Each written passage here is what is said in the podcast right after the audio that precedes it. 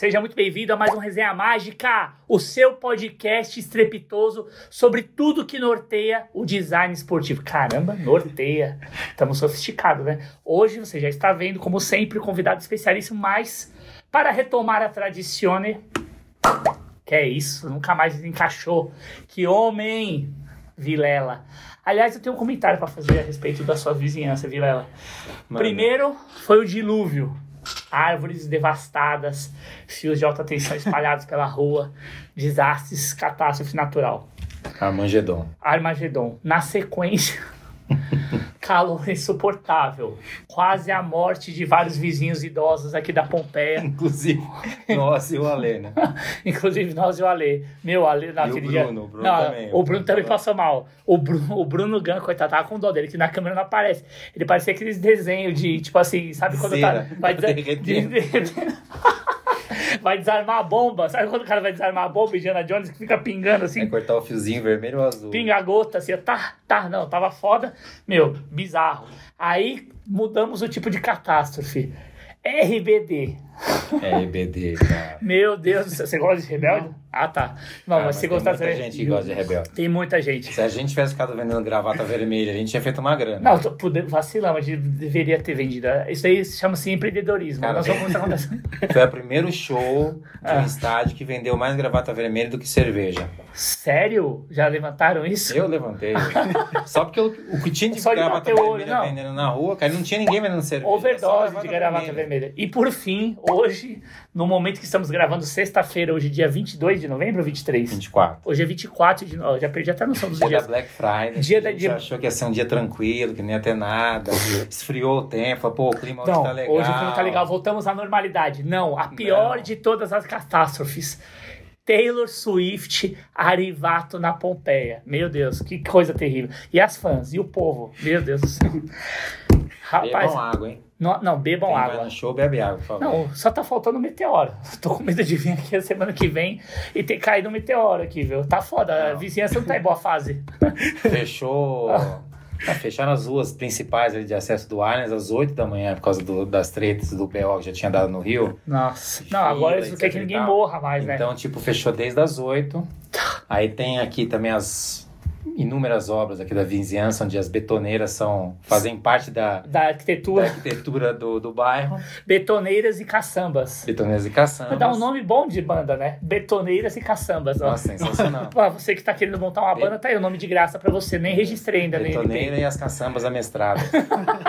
Alugadas, né? Alugadas. Não, betoneiras, caçambas e, e Swifters.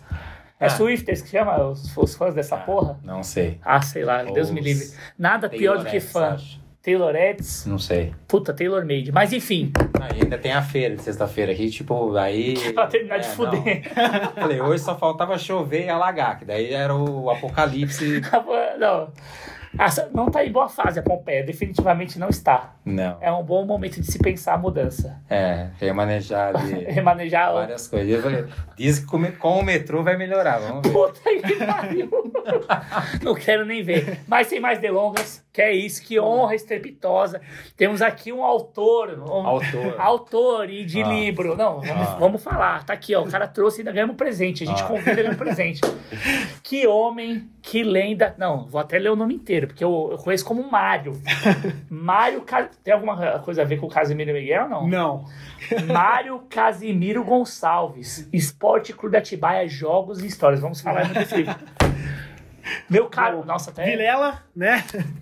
é verdade, né? A gente podemos cumprimentar todo mundo. Vamos instituir isso aí, foi bom ele ter assistido o, o podcast. Mas enfim, pô, uma honra te receber, meu caro. A gente que tem muitos pontos em comum, inclusive nossa paixão. Aliás, ó, não é de propósito. Obviamente, né, por sermos membros da comunidade tricolor, as nossas afinidades acabam né, sendo maiores entre tricolores, mas temos amigos palmeirenses, corintianos, inclusive ontem estivemos no, na sede do, do Cássio, que é um gênio do colecionismo, já está no ar. Se você não viu esse vídeo ainda, está passando aqui no fundo da tela, está aqui também na descrição para você assistir, que realmente uma charla, uma conversa, uma resenha. Cara, foi uma experiência magnífica. Cássio, a gente vai ter que voltar lá, porque a gente só mostrou algumas camisas da coleção do Cássio. Aham. Mas acho que ele até mostrou pra mim, acho que deve ter mostrado pra você quando você chegou, Sim. que ele tem acho que de 72 ou 71 até os dias atuais, ele tem todas as camisas home, away e de goleiro do Corinthians. Não, 69. Pelo menos. 69, não é? Não, acho que a mais antiga que tinha lá, acho que era de 55. É, a mais mas, diga 54.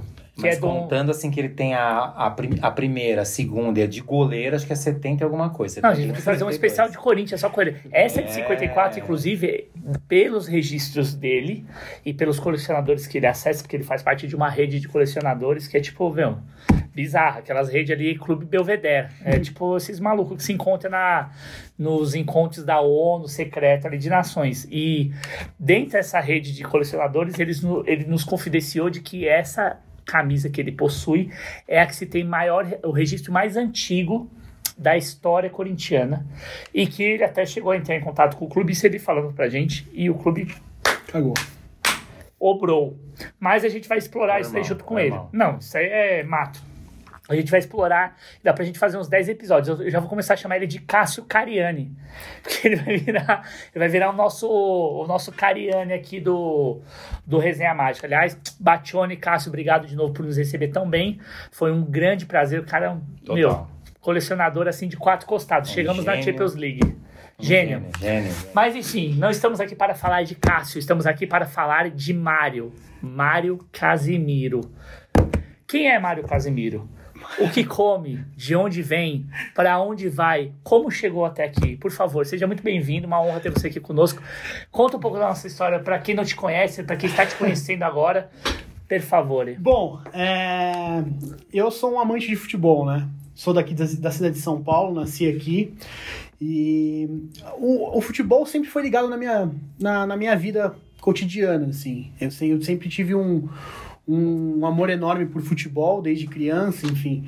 É, desde pequeno, a partir dos três anos de idade, eu comecei a frequentar estádio de futebol, né? Ia com com meu pai ao Morumbi, é, meu pai São Paulino do roxo, doente, e o, o meu avô materno, ele jogou no, no, na, na- no- no amadorismo aqui em São Paulo, enfim, era apaixonado por futebol também. Caramba. E que time que era? Ele jogou no amadorismo no, no Democrático da Casa Verde. Caramba. Ele, é, ele jogou né, né, nesse período nos anos 50. É, tem até em casa guardado os acervos dele, é, materiais da Gazeta Esportiva que ele saiu, enfim. Sério? Sério. Que Foi uma, é, ele, ele não, não se profissionalizou Tá. né, nessa época. É, Porque não pôde ou porque. foi uma opção dele. Ele, Tá. Porque, assim, nessa época era muito marginalizado o futebol, né? Sim, jogador era Então, vagabundo. é, era, era, esse, era esse tipo de comentário que existia na época. É, com o Democrático da Casa Verde, eles conseguiram fazer um feito de invencibilidade, de conseguir ser campeão da cidade de São Paulo de forma invicta, jogando na época com, com times, por exemplo, o Benfica da Vila Maria, enfim, vários times tradicionais daqui. E aí ele optou na época para ir para fazer faculdade. E aí ele parou com o futebol, ele era goleiro. e Cara, ele era sempre um apaixonado por futebol. É, o pai Ele da minha mãe novo. Ele era corintiano e nacionalino. Tá. Só que era engraçado assim, que ele, desde de moleque, assim, desde pequeno, ele foi um dos meus maiores amigos da minha vida. E ele sempre falava assim, Mário, você tem que gostar de futebol. Independente do time, do clube e da divisão. Boa. Então, assim, aos fins de semana eu ia com meu pai no Morumbi, a gente ia ver São Paulo, entrava com o mascote, com o Raí, com, nessa época 98, 99, 2000. E aí, nos dias de semana, eu ficava com o meu avô, ele falou assim, vamos na Javari. A gente ia Que assistir jogo do tesão. Juventus. Pô, eu fui ver um jogo É. do Juventus só, sem- só pegando o gancho dessa sua história que Uhum. me tocou. Fui ver um jogo do Juventus pela primeira vez agora, aos 43 anos. Eu Caramba. mudei pra Moca, né? É. E fui com meu pai. Fui com meu pai e com meus irmãos. Mas desculpa, continua. Não, é espetacular. Depois eu posso até E aí a gente fazia isso. Então a gente me levava na Javari, me levava no Nacional, no Nicolau Lyon, me levava nos, nos jogos da- do, do interior de São Paulo. E isso perdurou, assim, até a minha juventude, assim. Então era legal, por exemplo, na adolescência, era de praxe, assim, era de lei. Todo final de, final de semana, meu avô falava assim, meu, você quer ir assistir jogo aonde? A gente vai. Então, sei lá, sábado tem jogo do Guarani, Série B, no Brinco de Ouro. A gente chegava pra minha avó e falava assim, ó, hoje, final de semana, eu vou dormir no Mário. Então a gente pegava sábado de manhã, ia pro, pra Campinas, ia ver um jogo, voltava, ia pra casa, pedia uma pizza e virava madrugada jogando futebol de mesa, futebol de botão. Que Então, tesão. assim, é, isso foi. perdurou minha vida, assim, adolescência, juventude. E então, assim, o futebol fez parte da minha vida desde que eu me conheço por gente. Então, seja indo, indo nos estádios, né? E ganhando camiseta. Então, desde pequeno, lá pelos 3, 4 anos, eu lembro já de, de ganhar de presente camiseta de futebol. Meu pai falou: Ó, você tem a livre-arbítrio de torcer pro time que você quiser, você escolhe a camisa Sério que seu pai fez isso? fez assim, até o ponto de da, da, da, da, da, da- da situação assim.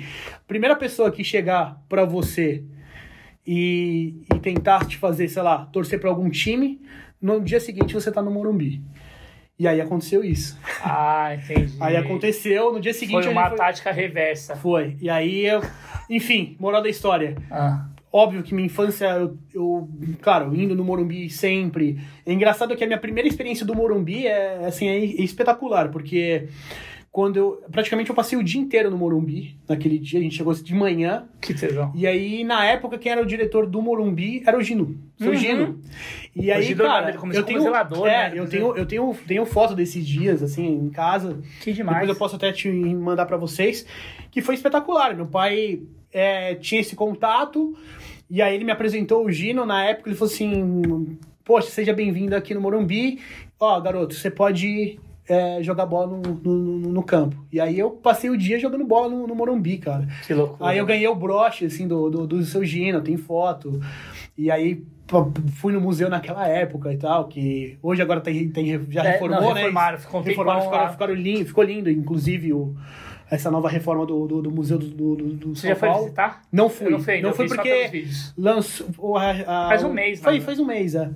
O, o relançamento aí do museu. Então, assim, claro que, poxa, na infância eu tive esse, essa parte do meu pai de forçar o São Paulo. E acho que é natural, acho que de todo mundo na cultura, né? De, de torcer.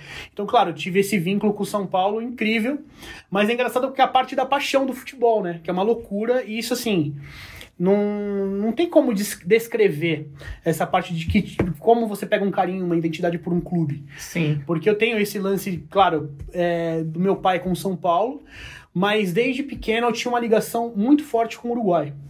Então, assim, é, na, nos, nas férias anuais a gente ia pra, pra Montevidéu, desde moleque eu ia. É, você cara E- meio de e Uruguai. assim, um Mas você é, tem ascendência? Eu não? tenho, eu tenho descendência argentina, Tá. mas não uruguaia. Tá. E aí é algo que pra mim assim, é inexplicável. vocês Assim. iam pra lá? Só por... Por- Porque a gente gostava, a família gostava de, de ir pra lá. Da cultura, da da cultura, tal. Montevidéu, do Uruguai. E aí eu comecei a pegar um carinho, um amor absurdo por lá. E principalmente pela, pelo Penharol. Hum. Então, assim, é algo Temos que... aqui um truta, É. um brother. ele, é, ele é do Penharol, ele gosta. Eu gosto. E aí, assim, é, foi uma paixão maluca que não tem como descrever, assim.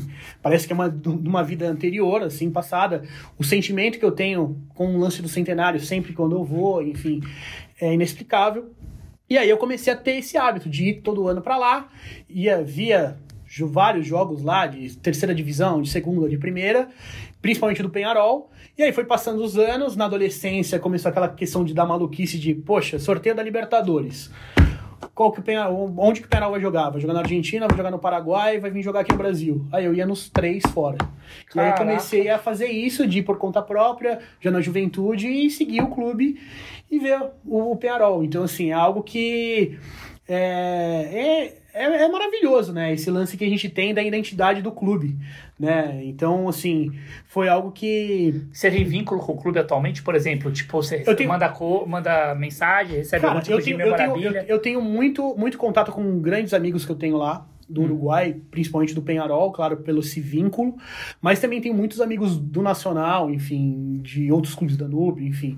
Então é isso que eu acho legal do futebol, né? E, e pegando esse gancho que meu avô falava pra mim, era justamente isso, esse networking, né? As amizades. Pra mim, eu acho que no futebol, Uhum. é, o mais legal de- nisso tudo é a- são as amizades que a gente cria. Independe do clube, né? Então a gente vai pro, pro interior, conhece as pessoas, pega um vínculo, cria um vínculo.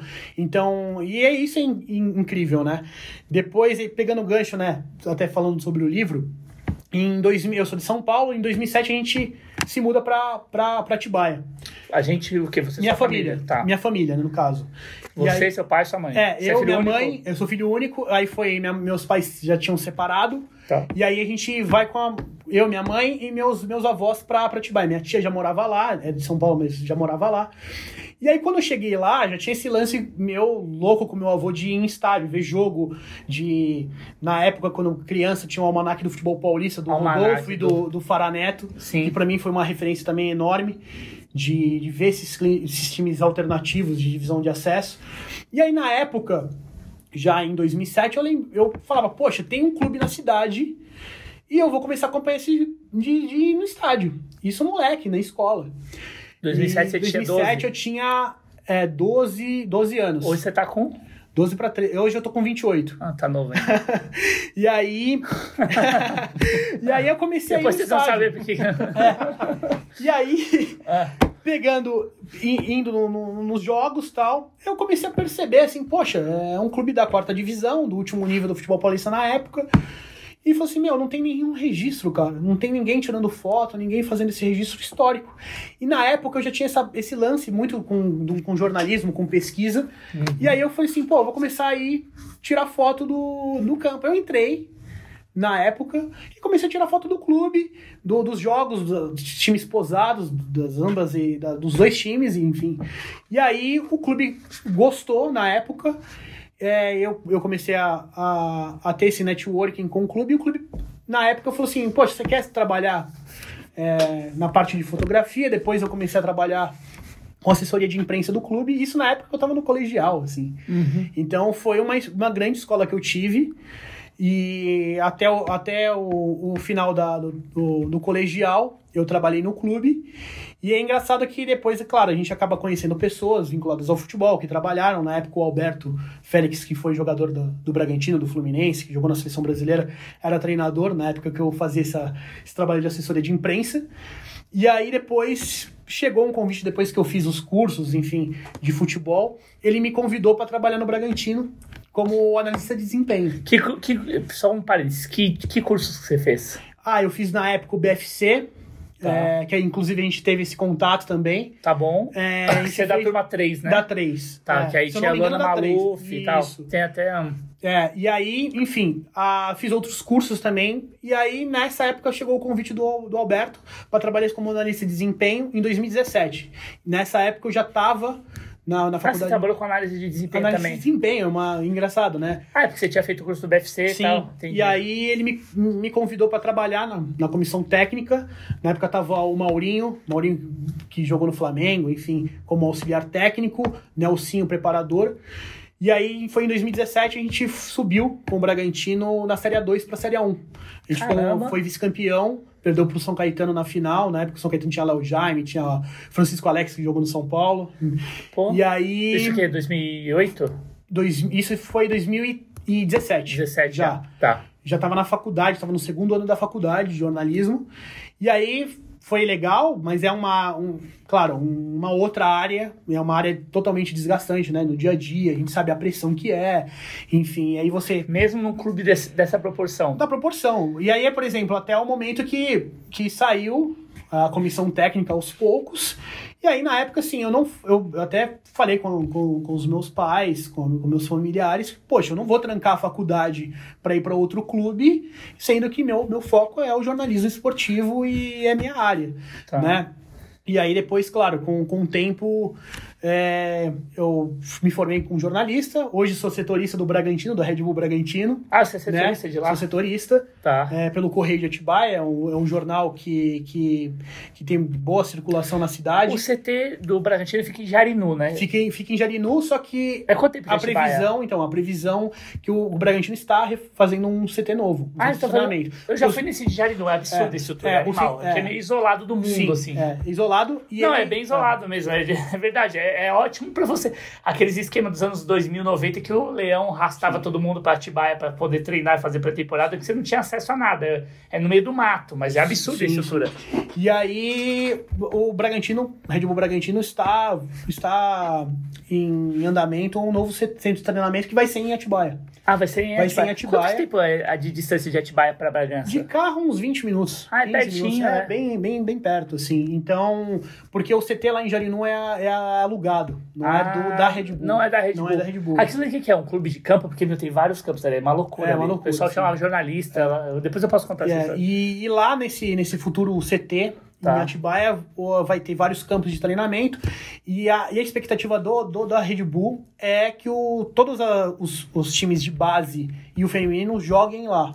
São, é... Seria mais ou menos uma estrutura tipo o CT em Cotia. Ah, São animal. Paulo. Fica pronto quando? Então, a previsão era, inicialmente, que ficasse pronto nesse ano, no final do ano. Tá. Mas eu acredito que não vai ficar pronto esse ano. Eu acredito que deve ser a previsão no primeiro semestre de, De 2024.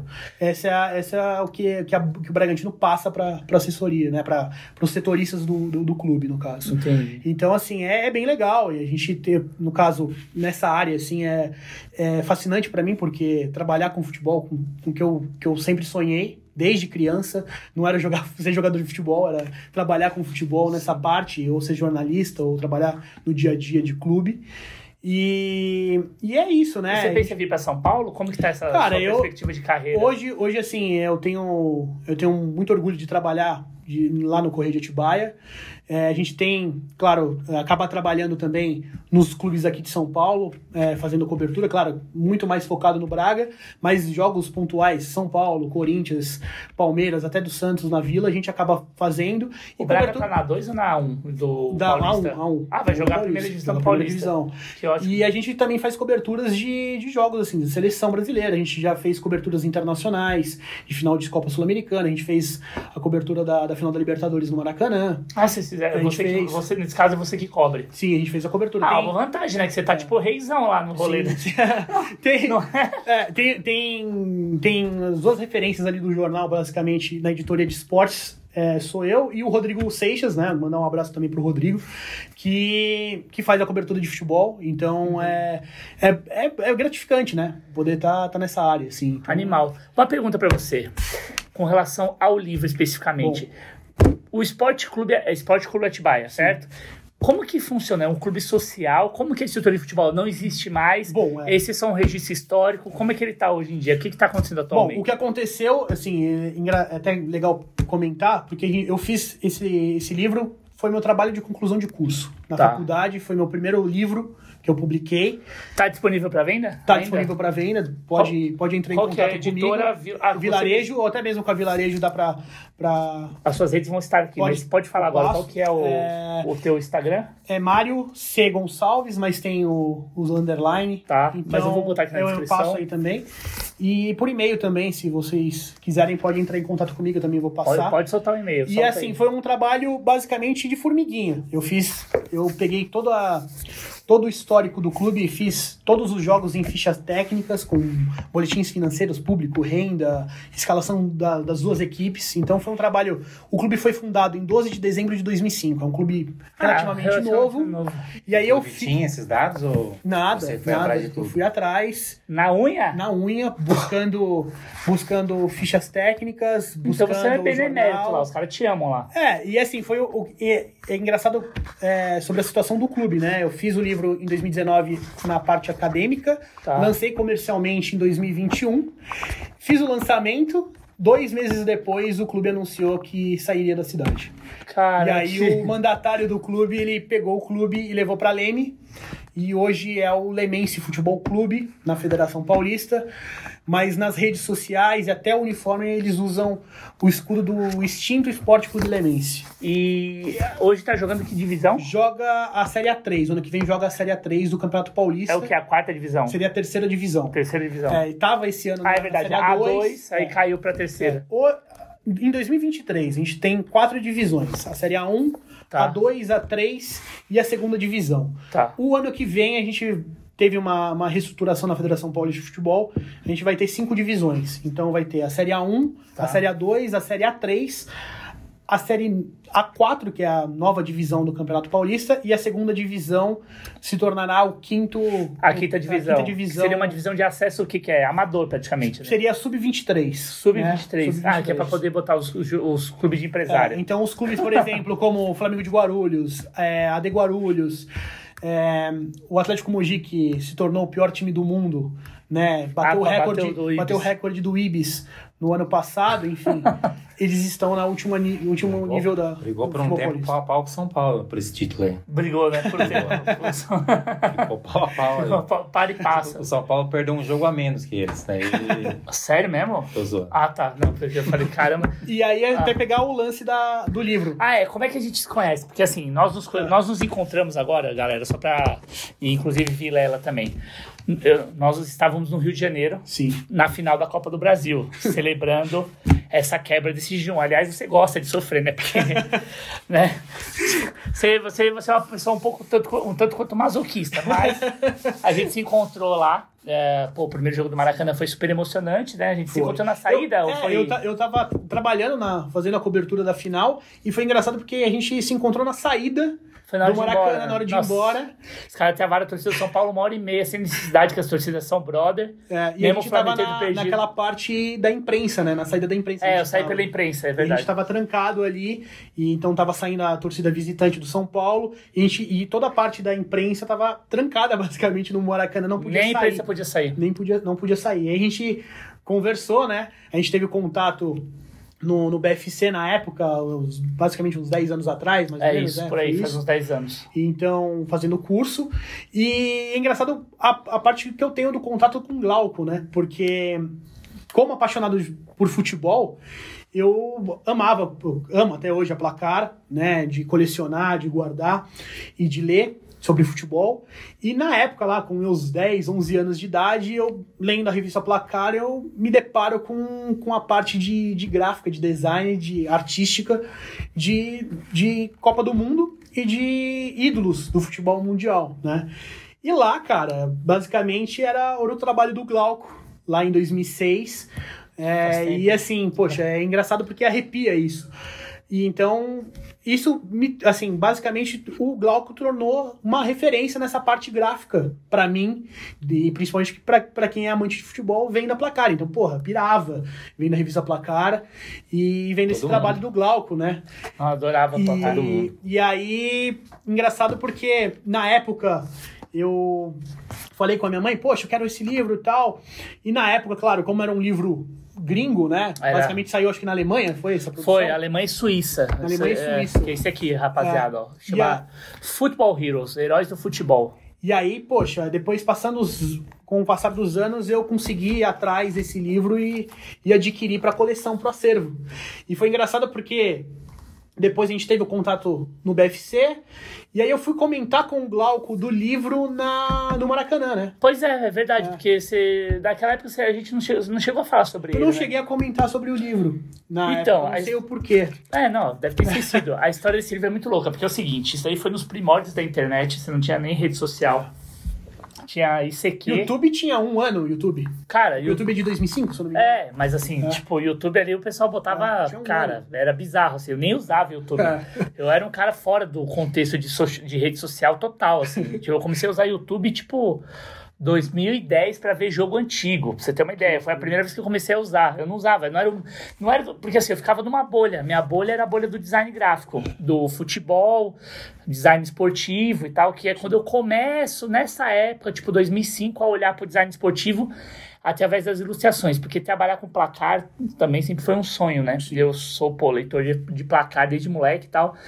E, pô, peguei a, a fase da, da placar quando muda para aquelas grandes formatos. E aí o que acontece? Nesse momento que a internet começa a, a se abrir e você começa a ter contato com outros fóruns e tal, eu conheci no Orkut umas comunidades de ilustradores. E a minha ideia era morar na Europa. Uhum. Então, o que, que eu fiz? Eu, eu tinha muito contato com designer europeu, comprava muito livro gringo, muito livro. Então, eu comprava muito livro, eu gastava muita grana com livro pela Amazon e tal. E nessas compras, eu acabei conhecendo alguns ilustradores, porque eu comecei a fazer ilustração e sair em publicações da Amazon. Pô, Da Amazon, não, perdão, da Taschen. Taschen, na época, da Gestalten Verlag, que é uma baita de uma editora também de, de livro de design e tal. E aí eu conheci o Ashi. O Ashi, o que, que é? Tá aqui também. Ashi e Erzovska. O Ashi é- era- são dois suíços. Uhum. E aí eles tiveram essa ideia de fazer, olha que louco, isso em 2006, sem rede social, sem porra nenhuma, internet Meu, Gatinhando, de, né? você não tinha nem banda larga ainda. Não tinha banda larga. Você tinha plano aí de 1 mega, 2 mega. Acho que era 10 mega no máximo. Acho que eu já tinha isso daí. Aí banda larga era 10 mega. O que que aconteceu? A gente se conheceu, esses dois caras já se conheciam de lá. E eu fiquei muito amigo do Ash. Eu já falava inglês na época e tal, arranhando, né, inglês horroroso, e entrei em contato com ele pela, pelo contato dos livros que a gente Cara, comprava, por e-mail.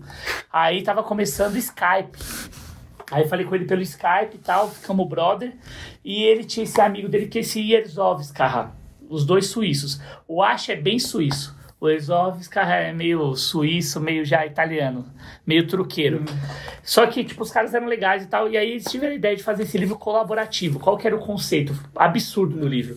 Que era você pegar ilustradores do- de todos os lugares do mundo, artistas, e cada artista ia desenhar a seleção respectiva. E o Ronaldinho, cara, era o deus do futebol. O que o Messi é hoje, gente, você que tá assistindo era o Ronaldinho Gaúcho nessa época. E aí, o que, que aconteceu? Tanto que a capa, eles estavam para definir quem que seria né, o jogador, ou o Zidane, ou o Ronaldo, tal. Teve essa discussão.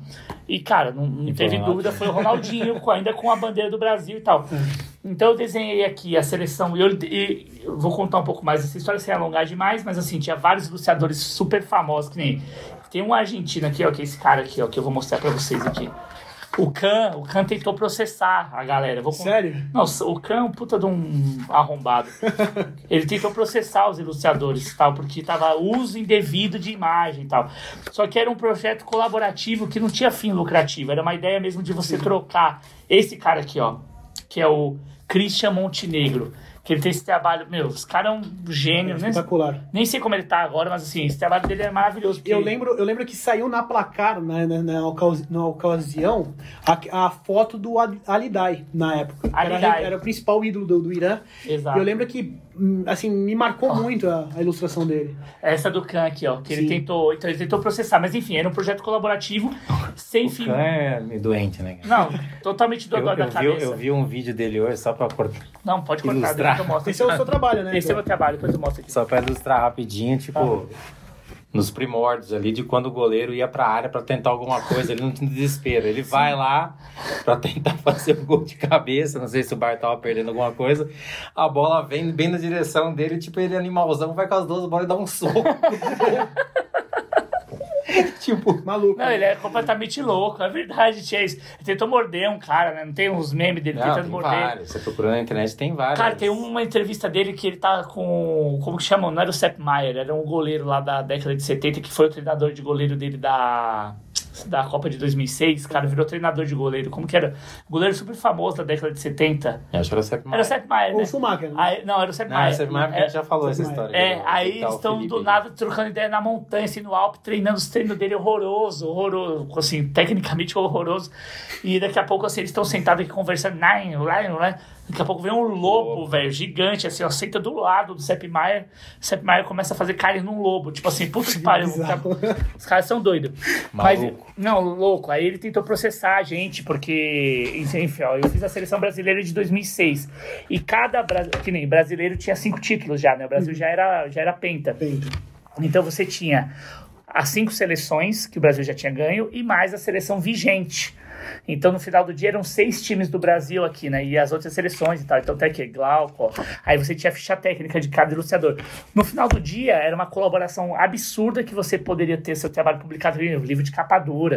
E outra, Suíça é uma baita de uma matriz gráfica, de design É, gráfico. Então, produzir um livro desse lá, mesmo naquela época, não era caro. Uhum. Então a gente conseguiu, ele conseguiu patrocínios, essa editora, que era essa Herzglatt Verlag, era editora dele, ele tinha, era sócio disso. Uhum. E, puta, depois desse trabalho foi muito bom, abriu muitas portas aqui pra mim, porque eu recebi, tipo, uma, duas caixas, eu comprei uma, uma quantidade de livros e recebi uma outra quantidade, então eu usei muito esses livros para acessar jornalistas, levei esse livro na placar, dei de presente para alguns diretores lá, então, obviamente, eles acabaram também, em contrapartida, publicando, porque adoraram o livro, saiu as matérias especiais, então, de uma certa maneira, serviu como escambo e, pô, tocou Claro. você, né? É. E, cara, era raro para conseguir isso aqui. Eu tenho hoje, meu, eu devo ter três, assim, embaladíssimos. Esses eu não dou, não vendo, eu posso te emprestar pra você ter aqui, mas assim, não vendo, eu tô no esquema lá do Cássio. Porque não sobrou, eu tinha muito. E eu, eu fui muito generoso com muitos arrombados e acabei dando, assim, alguns que não era para dar, né? Também me separei, parte do portfólio ficou com a minha ex-mulher. Mas assim, é uma história muito bonita. Depois teve uma outra edição, me ajudou muito esse trabalho. Não, e é espetacular. E é legal também os, os, os contatos dos, dos artistas também no, no, livro no final, que tem os contatos dos e-mails, dos sites, dos Sim. ateliês, né? Então é, é, isso expandiu também, claro, para depois ver os trabalhos do, de outras pessoas também, Glauco. E virou base para inteligência artificial. Hoje eles roubam o nosso trabalho e tá tudo certo, né? É assim mesmo. E a, e a parte, a gente falando sobre o tema de camisa, é, também era, um, era algo que para mim fascinava, assim, desde de criança, é, como eu disse, de ganhar camiseta ao, a partir dos três anos de idade, até menos, enfim, cheguei, quando eu nasci eu já ganhei camiseta de futebol. Então, muita coisa eu, eu ganhei do, dos, dos meus pais, do, do, do meu avô, camisas que eles já tinham, por exemplo, meu pai tinha, me passou, falou, ó, sei que você vai guardar, é sua. Então, no caso, é seu as camisas, enfim. E aí foi, foi engatinhando. Então, desde criança, assim, lá para os 10 anos, eu já tinha uma quantidade legal de camisetas, né? Hoje a sua coleção gira em torno de quantas Cara, peças? eu tenho mais de duas mil camisetas.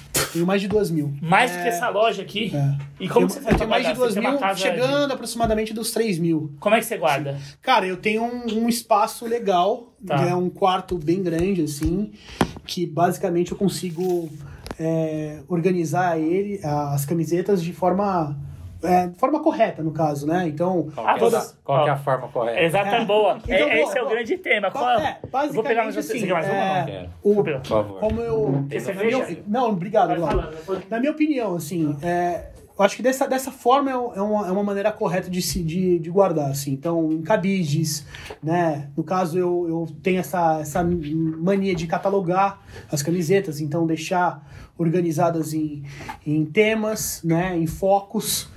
Então, basicamente, estão todas com é, todas as camisetas eu tiro foto, né? Então, eu organizo no, no meu computador. Tenho toda essa essa, essa organização e essa catalogação, né? Ah, então, além de estar tá tudo organizado em cabide, você também tem isso em planilha, tudo sim, sim, com foto, tudo. Foto, frente, de, de frente, de costas. É, tenho essa, essa, essa tá organização. E até estava comentando com você, né, Vilela, sobre a questão, por exemplo, meu foco principal é futebol paulista, meu foco secundário é, é o futebol uruguaio, justamente pela, pela questão da paixão com o Penharol, mas tem de tudo. Assim, tem camisa de, sele de seleções, tem camisas de futebol africano, de futebol asiático, de futebol europeu, é, camisas de futebol carioca, de futebol brasileiro. Então, claro, tem todas as camisas têm seu valor e tem sua história, né?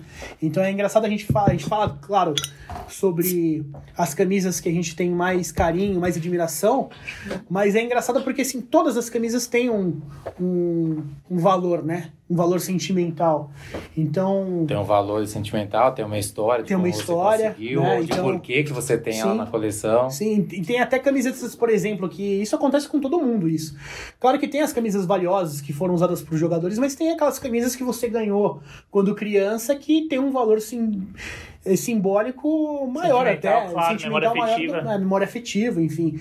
Mas é... então, rapidinho, só pra gente poder uhum. metrificar. Desculpa que eu sou. Claro, eu, tenho claro. eu, eu, sou o sistemático da parada. Então eu tenho, além do cabide e tal, Sim. você classifica, tipo, por ordem alfabética, por, por exemplo. exemplo, é. Oh. No caso. No caso... Nós temos, agora nós subimos o sarrafo, entendeu? Depois nós somos no maluco. O cara é doido, velho. O cara tem, ele tem 6 mil peças, ele Sim. classifica por ordem alfabética. Sim. Como que é? De Ananindeua. Além a Votuporanguense. A Votuporanguense. É, por exemplo. E de Aberdinha, Werder Bremen. A Werder Bremen. Meu, é, por exemplo, o caso que eu tenho com o futebol paulista.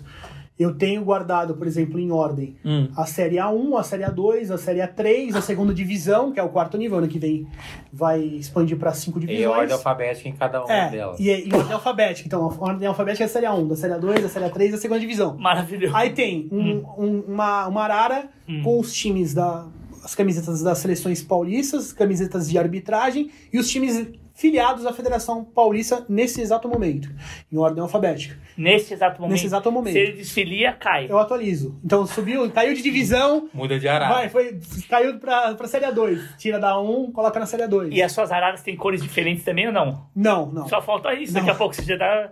Vai começar Mas a aí, fazer. eu Ah. acho que a neura entra, Aham. entra, a maior neura entra na questão, por exemplo, dos clubes, que eu tenho uma boa, boa parte, assim, de Hum. clubes que já jogaram Campeonato Paulista na, sua história, que hoje não estão filiados na federação, por vários motivos. Ou porque o clube deixou de existir, foi extinto, Que loucura. ou o clube está no amadorismo. Então ele não Volta joga competição ofi- profissional, mas está jogando no amador, sei lá, na cidade de origem. enfim. Caiu tanto que já não tem mais divisão. Que já não Então- tem mais divisão. E esse é minha, assim, minha, minha, minha maior apreço, assim, são esses clubes que já jogaram o Campeonato Paulista na, na sua história.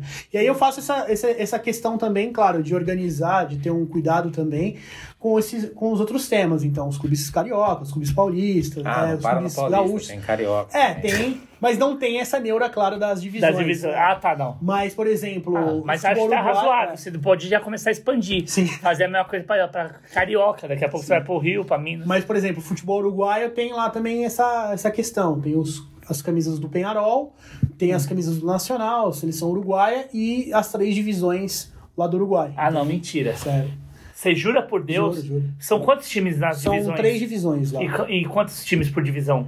Cara, varia. Por exemplo. A tem- Série A. É, tem, sei lá, eu não lembro agora com exatidão quantos times tem na primeira divisão hoje.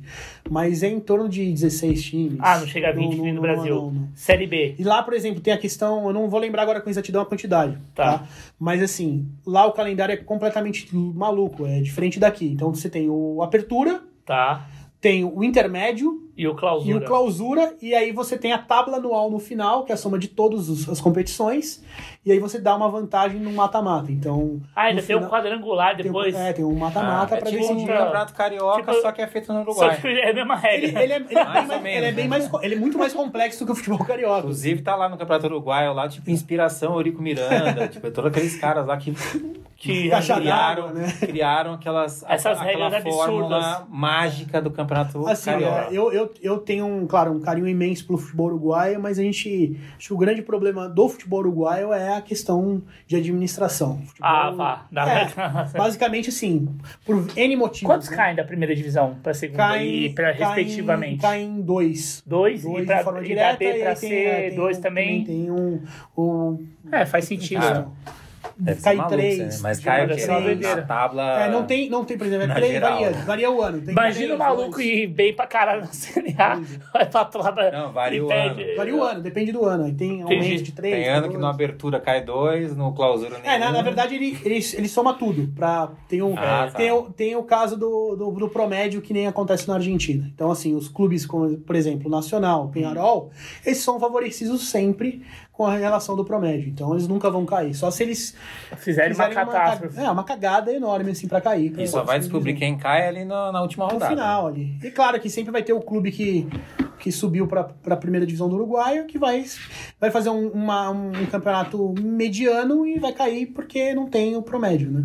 Então acontece muito isso. Então, Que loucura. É loucura. Então temos isso. O que mais que você tem da, da coleção pra gente já entrar nas cara, camisas? tem Tá bem tudo, tudo um pouco. Então, assim, tem camisa de, de futebol africano, tem camisa de futebol. Africano é, também? Com CACAF, tem. Hum. Por exemplo, eu tenho uma camisa que eu não trouxe, mas uma muito especial, que é a camisa do Santos da Jamaica, de Kingston. Eu Caramba. tenho a camisa do, do último jogo do Sócrates com, pelo, pelo Corinthians. Você O- tem a, a É, do, do Santos da Jamaica. Porque o, o Sócrates, ele, antes de sair do Corinthians e ir pra Fiorentina, Ah, ele faz um amistoso contra o Vasco da Gama no Nordeste. E depois eles de lá eles vão pra Kingston pra jogar contra o Santos da Jamaica. que doideira. É. E aí, na ocasião, alguém trocou a camisa. E aí eu tenho a camisa da, da- do Santos da Jamaica. E como é que você trouxe? Não trouxe. Mas por quê? Cara, podia ter trazido, mas assim, é um exemplo, né? Ah, tá, Você tá, falou mas da- da- das camisas alternativas. Eu gosto muito do futebol alternativo. Pô, mas essa daí seria uma puta história. Sim, mas tem o assim, patrocínio da Shell, manga longa. como é que assim. você conseguiu essa camisa? Cara, é chegar o você? networking com, com colecionadores, né? A gente, o cê Vilela faz sabe parte- bastante disso. Você faz parte de um grupo também de coleção? Tem, tem um. Quantos grupos? um- tem vários grupos, assim. A gente tem um, mantém contato, os encontros. É engraçado falar, por exemplo, os- o- sobre os encontros de camisetas, né? Eu acho que é. Você foi nesse último que teve não agora? fui, infelizmente Ah, não fui. Mas, assim, é, é muito legal, porque foi uma grande escola. A gente tem. Todo mundo é maluco por futebol, gosta de colecionar camisa. Eu falo assim que colecionador não é só o cara que tem mil, duas mil, três mil camisetas. O, o moleque que tem 20 camisetas, o cara, ele, ele coleciona, entendeu? Então, assim, isso. Eu tive essa, claro, essa percepção desde moleque. Na época, quando começou a ter ah, os, os primeiros encontros de camiseta, lá na época, organizadas no Orkut, depois no, no Facebook, que tinha é, surgido ali. E aí começaram a ter os encontros, eu ia, meu, criança, moleque, assim. E aí eu comecei a ter esse, esse contato da, de muitos amigos e colecionadores a- ali, nos encontros, né? Na época, depois teve na, na Freeport, em Santana, depois teve um encontro de camisa no, no, no, no Pacaembu, lá para os anos 2010, que começou a surgir os encontros lá, e a gente conheceu muita gente, assim, que coleciona, que, que gosta de futebol, que até mesmo não tá é, dentro do futebol, mas que gosta do futebol e coleciona. Então isso é muito legal. Não existe uma associação nacional, né, de colecionadores. Cara, de já né? tentaram fazer tentaram, diversas mas vezes, é- mas Ah, é- é, é, nunca vai pra frente. Por que que não vai pra Tem frente? muito ego, né? É. Ah, galera, é... aí vocês são egocêntricozinhos, Não. colecionadores. Não, você, tô dizendo os colecionadores. Mas é, Ima- acho que- Imagina, porque você vai ter o cara que vai ter, pô, eu tenho a coleção do Santos, o outro tem a do Corinthians, o outro tem a do Palmeiras e do São Paulo. Tá. Cada um vai achar que a dele é a maior, que, o, que a dele é a mais importante, e aí não entra em acordo. Mas isso aí, é, eu acho é a que isso mesma aí coisa pra entra, criar também uma associação, entendeu? Mas eu acho que isso entra num. Acho que em todos os. É, Sim. os hobbies, enfim. É, Não tem essa coisa da filatelia também tal, É, porque é no muito final do dia é complexo. muito nicho, né? sim, É. é. muito nichado. É, o nicho do nicho do nicho. E agora a gente tá entrando no nicho do nicho. E o que você falou de colecionador, cara, o cara com. Todo mundo pra começar a coleção tem que começar com uma, né? Sim, Então, é o primeiro passo. Aí você junta duas, já é uma O, coleção. co- o contato. É, já é o conjunto, né? Era o- Começou, é a primeira coisa da escola. a É coleção. unidade, single, né? E aí você tem o conjunto. Por exemplo, o contato que eu tive com o Vilela foi justamente no Pacaembu, nos encontros lá pra 2010. Ah, vocês já, vocês já se conheciam? É. Ah, vocês Já. já se conheciam? De Ah, por que você não Encontros, falou quando eu te encontros. mandei no, WhatsApp? Você não lembrava? Eu falei. Ah, você falou? Eu que não lembrava, então, É, desculpa. não lembra. Eu era Não, moleque, minha memória tá uma ia Ele lá. manda áudio, eu escuto, eu mando áudio pra ele, ele não escuta. Não, não, eu escuto seus áudios. Eu escuto, desculpa, velho. É que. Será que eu não escutei esse? Eu não, Ah, não lembro de algum. É tanto, é tanto áudio. Não, a gente fala pra caralho, ainda É. mais agora que a gente tá. É- trocando. é isso, Hoje a gente né? trocou uns 100 áudios só pra definir como é que ia ser É. os cortes pro próxima semana. Mas o legal é isso. Hum. Eu acho que tanto no- na parte do futebol como também na- no colecionismo, é ter esse network, conhecer as pessoas, Lógico. ter esse contato. Vocês chegaram é a fazer negócio ou não? Cara, eu acho. Não lembro. Não lembro. Não lembro. De verdade, sim. Mas, Eu- pô, vocês não, conheceram em por- ó, 2010. Juro por Deus, é. É isso? Tem, é, lá por lá, 2012, 2013. Cara, por aí. Por aí. Você já tá nessa luta Antes, aí há quanto tempo? É.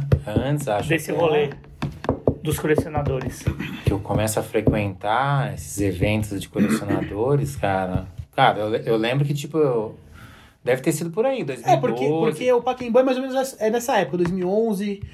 Porque eu lembro que eu 2012. comecei a juntar umas camisas ali, era na, na época mais ou menos ali de entre 2007 até 2011, eu comecei a também a juntar Aí os você olhava e cabis, assim, putz, tem uns uma. cabis na área e falei assim, nossa, tem um- uma coleção. Quando que veio esse insight? Você lembra desse dia? Só pra. Porque como é, é mano, é Não, troca não. de ideia. Não. Na você verdade, não lembra? não- assim, eu você não- foi acumulando. Não, na verdade eu nunca Você tive já contou coleção. Nunca tive coleção. Não, então, mas você já contou essa história aqui quando eu te entrevistei pela primeira vez. Que foi no- um dos. foi o, quando- o tomo zero aqui, foi a edição número zero. Isso. Quando a gente tava embrionando a ideia do podcast. Mas só repete, assim, tipo, porque é muita coisa. É, você foi comprando, né? Você trazia como souvenir de viagem, não era isso? É, viagem, daí eu virei um acumulador.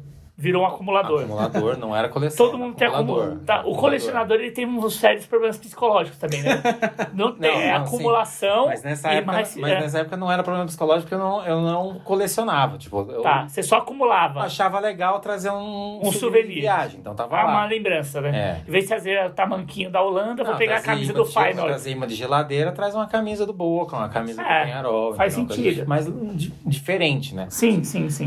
Aí não sei porquê, minha esposa implicou que tipo, tinha muito, tava ocupando espaço no armário. Daí eu falei assim, nossa, se livra desse negócio. Eu falei, não, se livrar. Ó, negócio que eu paguei É, na, claro. caro na viagem, trouxe. É. Coisa que, tipo, e, né, não é que eu trouxe porque ah, não tem nada outra coisa pra trazer. E traz um sentimento Foram coisas também, que eu né? achei bonitas, É. assim. Não, e você Cara, tava vivendo a experiência. Uma camisa legal. que eu achei bonita. Falei, Pô, essa camisa é legal, bonita, vou levar pra. E eu us- usava, mas usava muito pouco, assim. Tá. Tipo, ocasiões assim muito específicas. Raras, né? Então era coisa que ficava mais ocupando espaço no armário do que sendo efetivamente usada. Sim.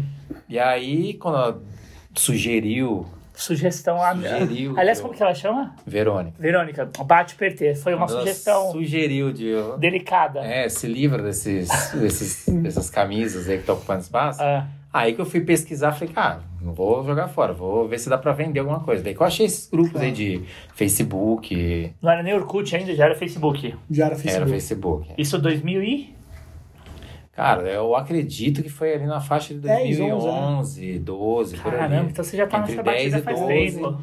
Que daí eu achei, achei uns grupos, falei, pô, legal, é só anunciar lá, botar o precinho e tirar as fotos. Tipo, bico, Resolvida a vida. Bico, Bico. Era, Aí a comecei- internet já foi fácil. Aí comecei a tirar foto, colocava o preço, daí começou a vender, falei, ô, cara.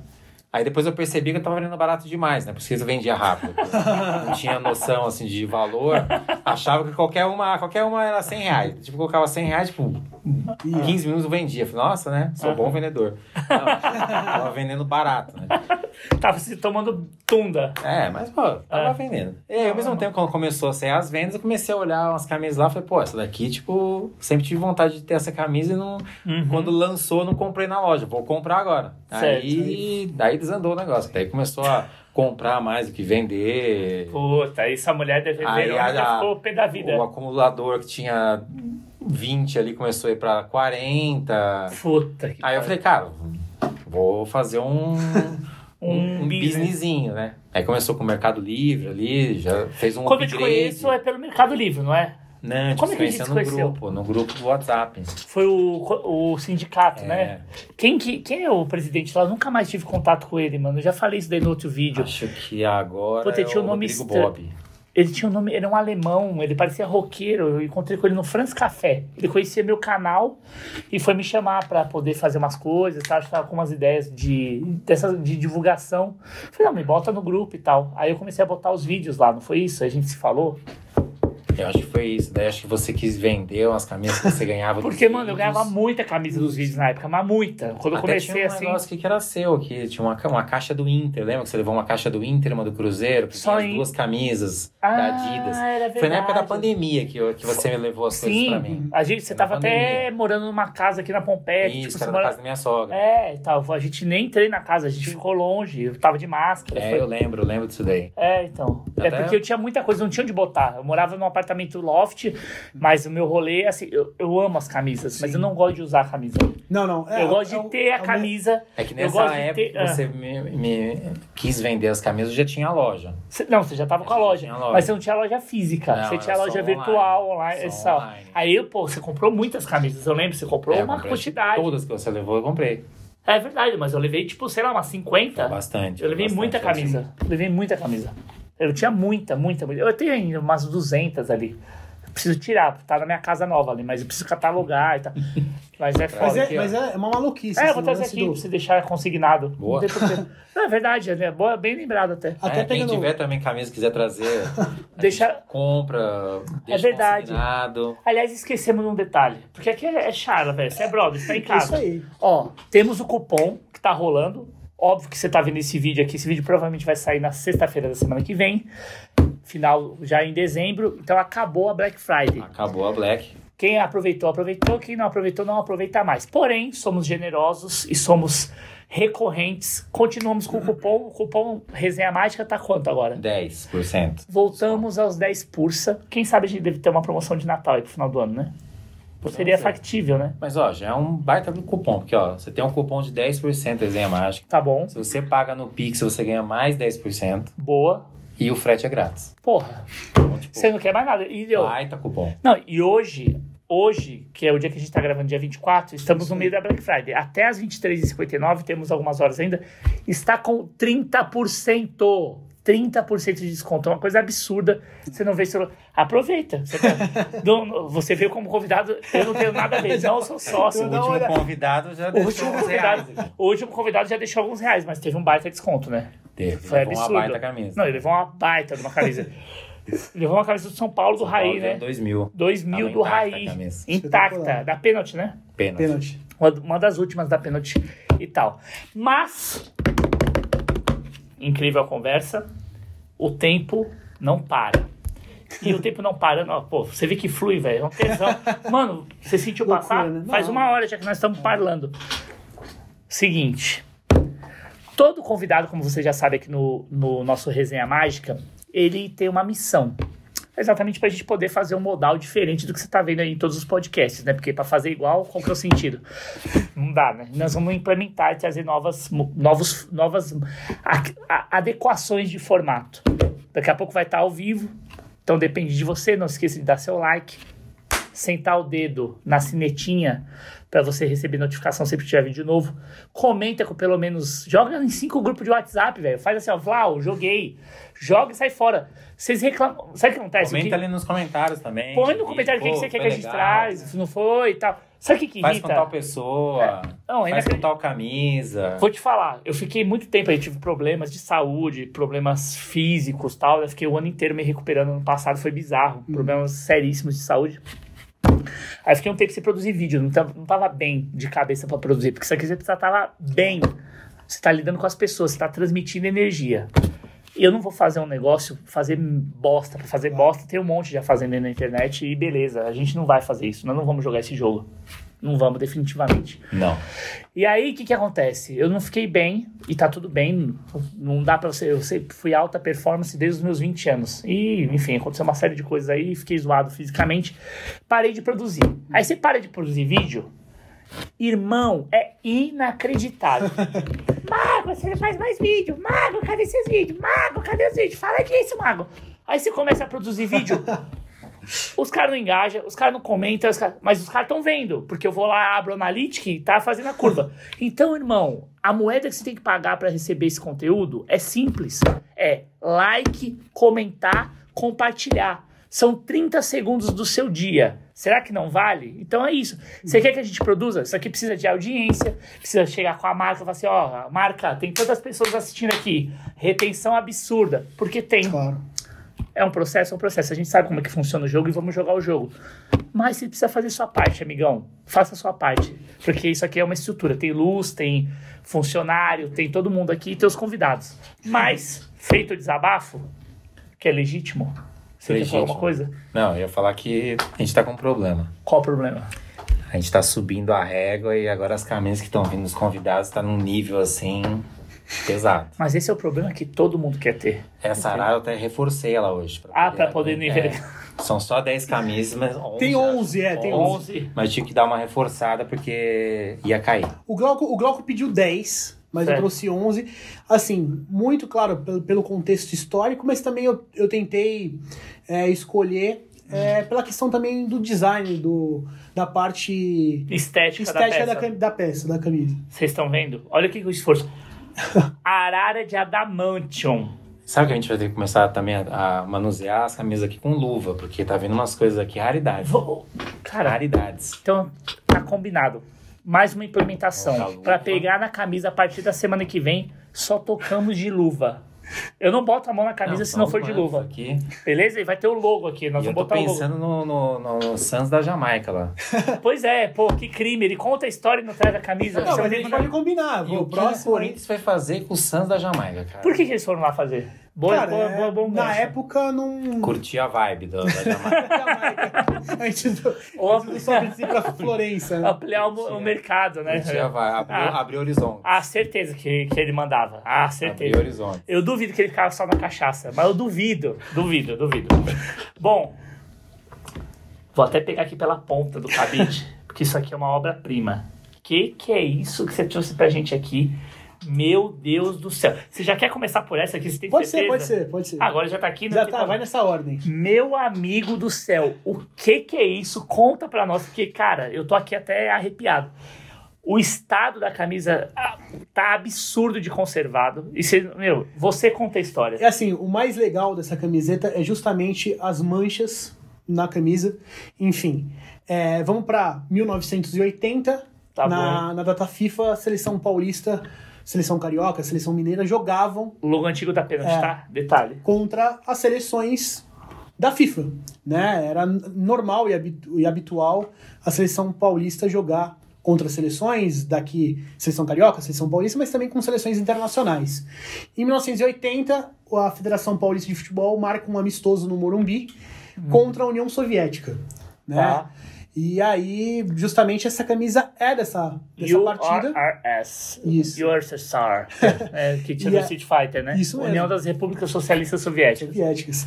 E aí, é, essa camisa dessa partida, usada pelo Renato Permurcho, número 16. Ah, ele que ele entrou jogava no São Paulo, Jogava né? no São Paulo na ocasião.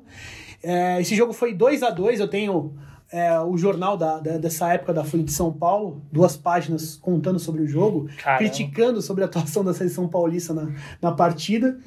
E o mais legal, Perdeu? o Brasil ele empatou, foi 2 a 2 Pô, tá bom, E velho. o Pita faz um gol de placa nessa. O jogador jogo. brasileiro não tem paz, cara. Não tem É- paz desde os anos 80. E é uma seleção 4 a junta. 0 os caras vão, vão criticar, não tem jeito. Catado paulista.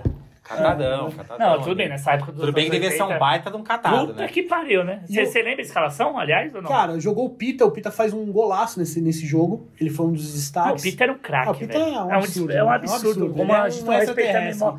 É inacreditável como a gente não respeita a memória. dos- O Peter é um absurdo. E que você ia comentar. Não, basicamente sobre essas manchas. É, Porque sobre as a, manchas. a federação, na correria, para ter uma camiseta para essa partida, eles com a pênalti fazem esse, esse modelo. Só que o que acontece? Esse modelo original, ele era tinha essa, essa parte negra e as partes da gola e da, e da, Da, dos manga barramentos de manga. é, eram, eram brancos e ela foi pintada justamente para ocasião da partida. Só que o que aconteceu nesse jogo? Teve um dilúvio no Morumbi no dia da partida. Pra variar, né? Como então sempre. todas as camisetas se mancharam durante a partida. Que loucura. E aí é uma dessas, dessas Que legal camisetas que ela que tem foram umas usadas. três lisas aqui Tem de a uma lista. outra marca aqui. Exatamente, né? É da pênalti e acabou fazendo propaganda do quase da concorrência. Cara, e a pênalti, assim, esse logo da pênalti é belíssimo, né? Um bem raiz. E, cara, como é que você chegou nesse, nessa camisa? Como que ela chega até você? Cara, ela chegou justamente nas redes sociais. É, entrou num, tive um contato que, que, que ia vender na ocasião. E aí, poxa, na hora, assim, eu falei, poxa, não vou perder a oportunidade. E justamente porque era meu foco. Não Tá. pode perder, né? E aí eu consegui ela com os contatos, assim. Quanto você pagou por ela?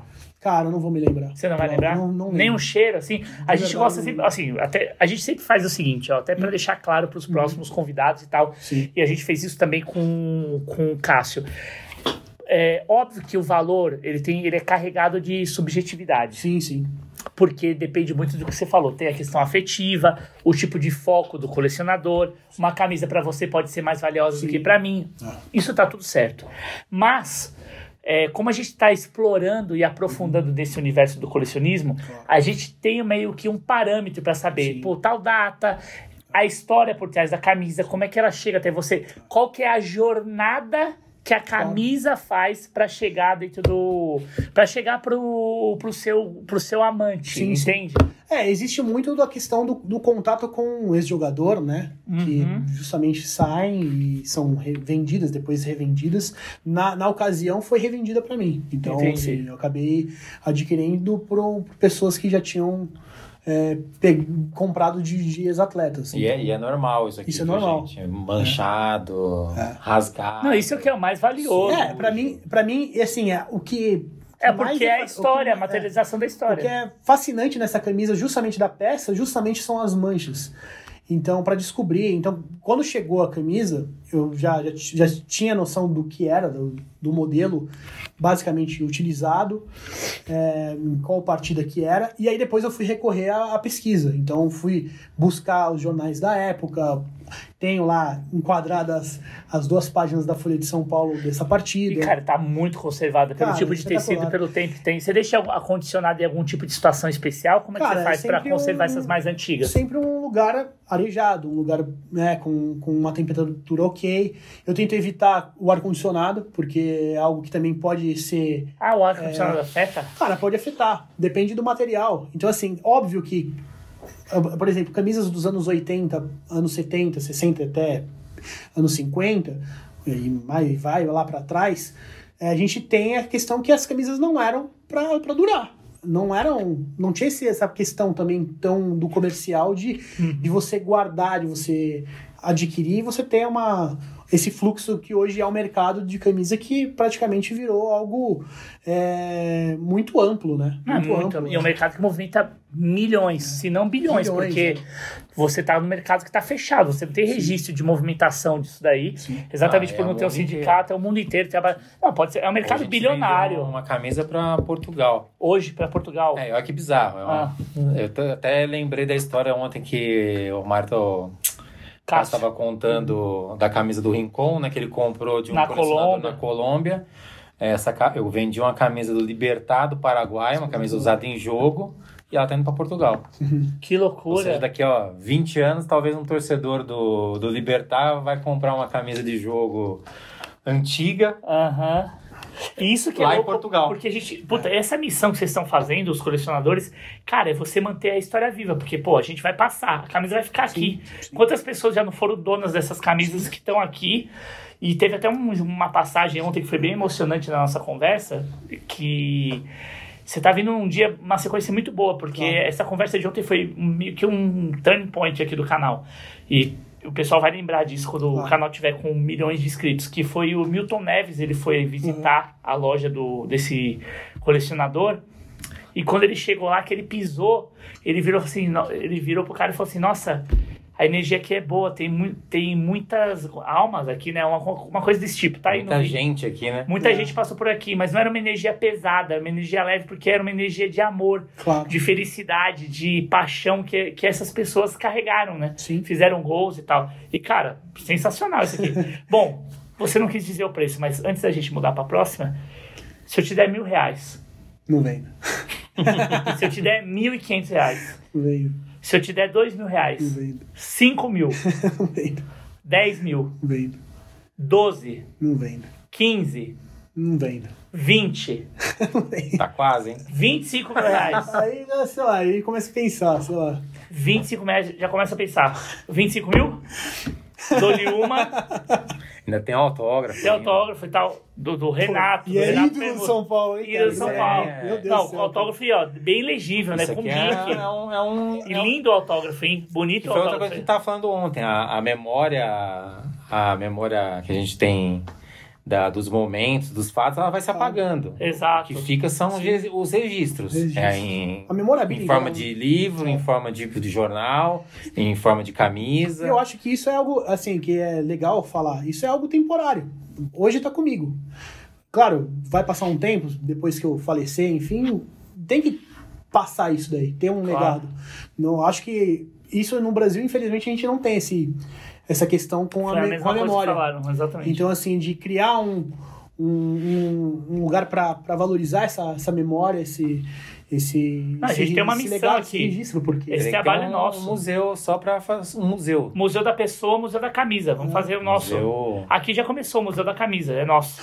um museu só com essas peças históricas assim. Cara, olha isso aqui. Olha o cuidado que o cara tem. Se você traçar uma, um eixo diagonal, a letra dele é super bonita Pô, é um atleta que a gente tá falando dos anos 70 e 80. É. Um abraço do amigo Renato. Lindo autógrafo, super legível. Então, 25 mil reais é minha. É isso? Ah. Se eu fizer o Pix agora, 25 mil é minha? Ah, é. Vamos ver, não sei. Nós, nós temos aqui do Pelé que você tá vendendo por quanto? 20. Por 20 mil, uma do Pelé, velho. Sim uma do Pelé. Sim. Tudo bem que aqui é a Federação Paulo. É, é, o, lance, é o lance, claro, que a gente fala do, do, do emocional, né? Se eu te der do Pelé 20 mil por essa. não, eu quero chegar numa unidade. aí virou o mercado aí. Não, não porque tem a troca. Você vai vender do Pelé? Não, pra você, né? Que você não, vai dar. Não, vou dar. Pelé, Vou comprar do Pelé por 20 e troco com essa aqui pra você. Pode ser? Fechou. Ó, 20, 20 ponto. Então temos uma unidade, 20 mil. Ai. É tem o um valor... Sentimental, sentimental, sentimental é né, cara? É isso. Então o seu sentimento, 20 mil reais. Brincadeira. Por aqui. Eu tenho peça aqui que é quase mais valiosa que a do Pelé. eu não quero vender. Exato. Não, mas é isso que eu tô falando. Eu tô tirando a subjetividade. Mas como que, eu, como que a gente tira? É invertendo a lógica. Você me dá um preço e eu trabalho em cima do, do seu racional, é, do seu emocional, né? Bora. Cara, o que, você trouxe mais? Pô, essa, essa manga comprida é, me pega muito. Essa é uma camisa para mim muito especial. Olha isso aqui, velho. É uma camisa Olha de árbitro, né? De dos, árbitro. Dos anos 70 da Federação Paulista de Futebol. Não consegui traduzir. E aí, é. Teu, peraí. ao Mário com amizade Silvio Luiz. Do Silvio Luiz. Silvio Luiz. Aliás, Silvio Luiz, queremos você aqui. Ô, Vamos chamar o Silvio Luiz? Não, Bom, Silvio Luiz vem. é, Ele Silvio, vem. Luiz, Silvio Luiz é uma grande referência que eu tenho Ele era no árbitro. jornalismo. Ele é. era árbitro. E aí ele. não sabia. De é, você não sabia? Ele, Ele era árbitro da. Federação Paulista. Da Federação Paulista. E, e competições da CBF. É isso. E aí o que E era acontece? bom árbitro, tá? É. Da época, ele é precursor. Ele é antes do, do Cid Vanderlei Bosquila. É dessa época. Ele é meio Nessa contemporâneo. É. O, o legal dessa história. é. assim, E azul, hein? É. Eu já tinha essa camiseta porque faz parte da, da- do meu foco, futebol paulista, camisas da, da federação. Uhum. E aí eu já tinha a camisa, e é- foi uma camisa que foi utilizada no, no, no meio dos anos 70, Uhum. era padronizada, né? Se eu não me engano, essa camisa é da Agas, né? Ou da. Pérola. É. Pérola. Pérola. Tinha Pérola. Agas, tinha Pérola, essa daí é da Pérola. A Pérola é indústria o quê? Brasileira, óbvio, Brasileira, mas, mas, era do interior. Interior de São Paulo. Tinha muito esse lance do, do São, da cidade de São Paulo e interior. Tá. Que é quando começa o processo de indústria têxtil, Sim, industrialização do país, né? E aí, resumindo sobre o Silvio Luiz. O Silvio Luiz é uma das grandes referências que a gente tem no jornalismo esportivo. Pô. É, e ele Santíssima foi, trindade da e narração, ele- né? É, e ele, na época que trabalhava na, na Record, ele, ele sabia de algumas histórias que rolavam com arbitragem em competições da Federação Paulista de Futebol. Os caras falaram, meu, seguinte, vamos ver o que está acontecendo? Vamos fazer o curso da federação e virar árbitro, para saber o que está rolando. E aí ele, junto com, uma- com outro jornalista, na época, eu não vou lembrar o nome, na ocasião, eles fizeram um curso da Federação Paulista, começaram a apitar, e aí a preparação para eles se tornarem árbitros para apitar jogos da segunda divisão do, do Campeonato Paulista da primeira, foi apitando jogos na casa de São Paulo, na casa de detenção de São Paulo, no Carandiru. Ah, Ele eles api- apitavam no Ele Carandiru. apitou vários jogos Não no tinha vários campeonatos. Os jogadores iam lá, do É. Corinthians, Neto, Viola. Não, outro dia tinha um colecionador vendendo umas camisas dos times do Carandiru. Ah, mentira. Espetacular. Colecionador do, de time da cadeia. Não, é colecionador de camisas, mas ele tava com umas camisas do. dos lá. times que jogavam É. lá, porque era, tinha, tinha os times dos presidiários. Sim. E Mano do céu, E aí, assim, é, e aí era a preparação na época. Ele, ele depois apitou vários, vários, vários jogos da, da federação, de várias divisões, inclusive jogos da, do especial. E aí é engraçado Ele, essa. ele apitou jogos do especial. Sim, né? Que década que foi isso? Década de 70. E Você aí, lembra mais ou menos que ano? Até 76. E De, ela- entre, entre que 70 e até 76. a, a dos anos 60. Ah, mas ele apitou os- de 74 e dos anos, 76? não, dos anos 60 até, até 76. O Pô, último, apitou por décadas? Por década. Caraca, o último, cara é muito último, é, o último, a última partida do Silvio Luiz como árbitro da federação, Tá. é engraçado essa história, é bem, bem conhecida na época, na ocasião, foi a última rodada da Taça Governador do Estado de São Paulo, Tá. que a partida em si foi portuguesa 4 a 0 no Guarani, no Parque Antártica. O que, que aconteceu que deixou o Silvio Luiz parar de apitar? Ele, um dia antes, teve um, um velório que ele teve que ir, com, de pessoas relacionadas à federação. E na época, existe o, presidente da federação, isso, palavras do Silvio Luiz. Era, existia o vai cair. presidente da Federação Paulista, que na época era o, era o Ferreira, Aham. Ferreira Pinto, José Ferreira Pinto, que era presidente do Juventus. E na época, antes da, da. Um dia antes da partida, o Ferreira Pinto pressionou ele pra. Ó, apita essa porra direito, que amanhã o título é pro São Paulo. Então, não vai fazer merda lá.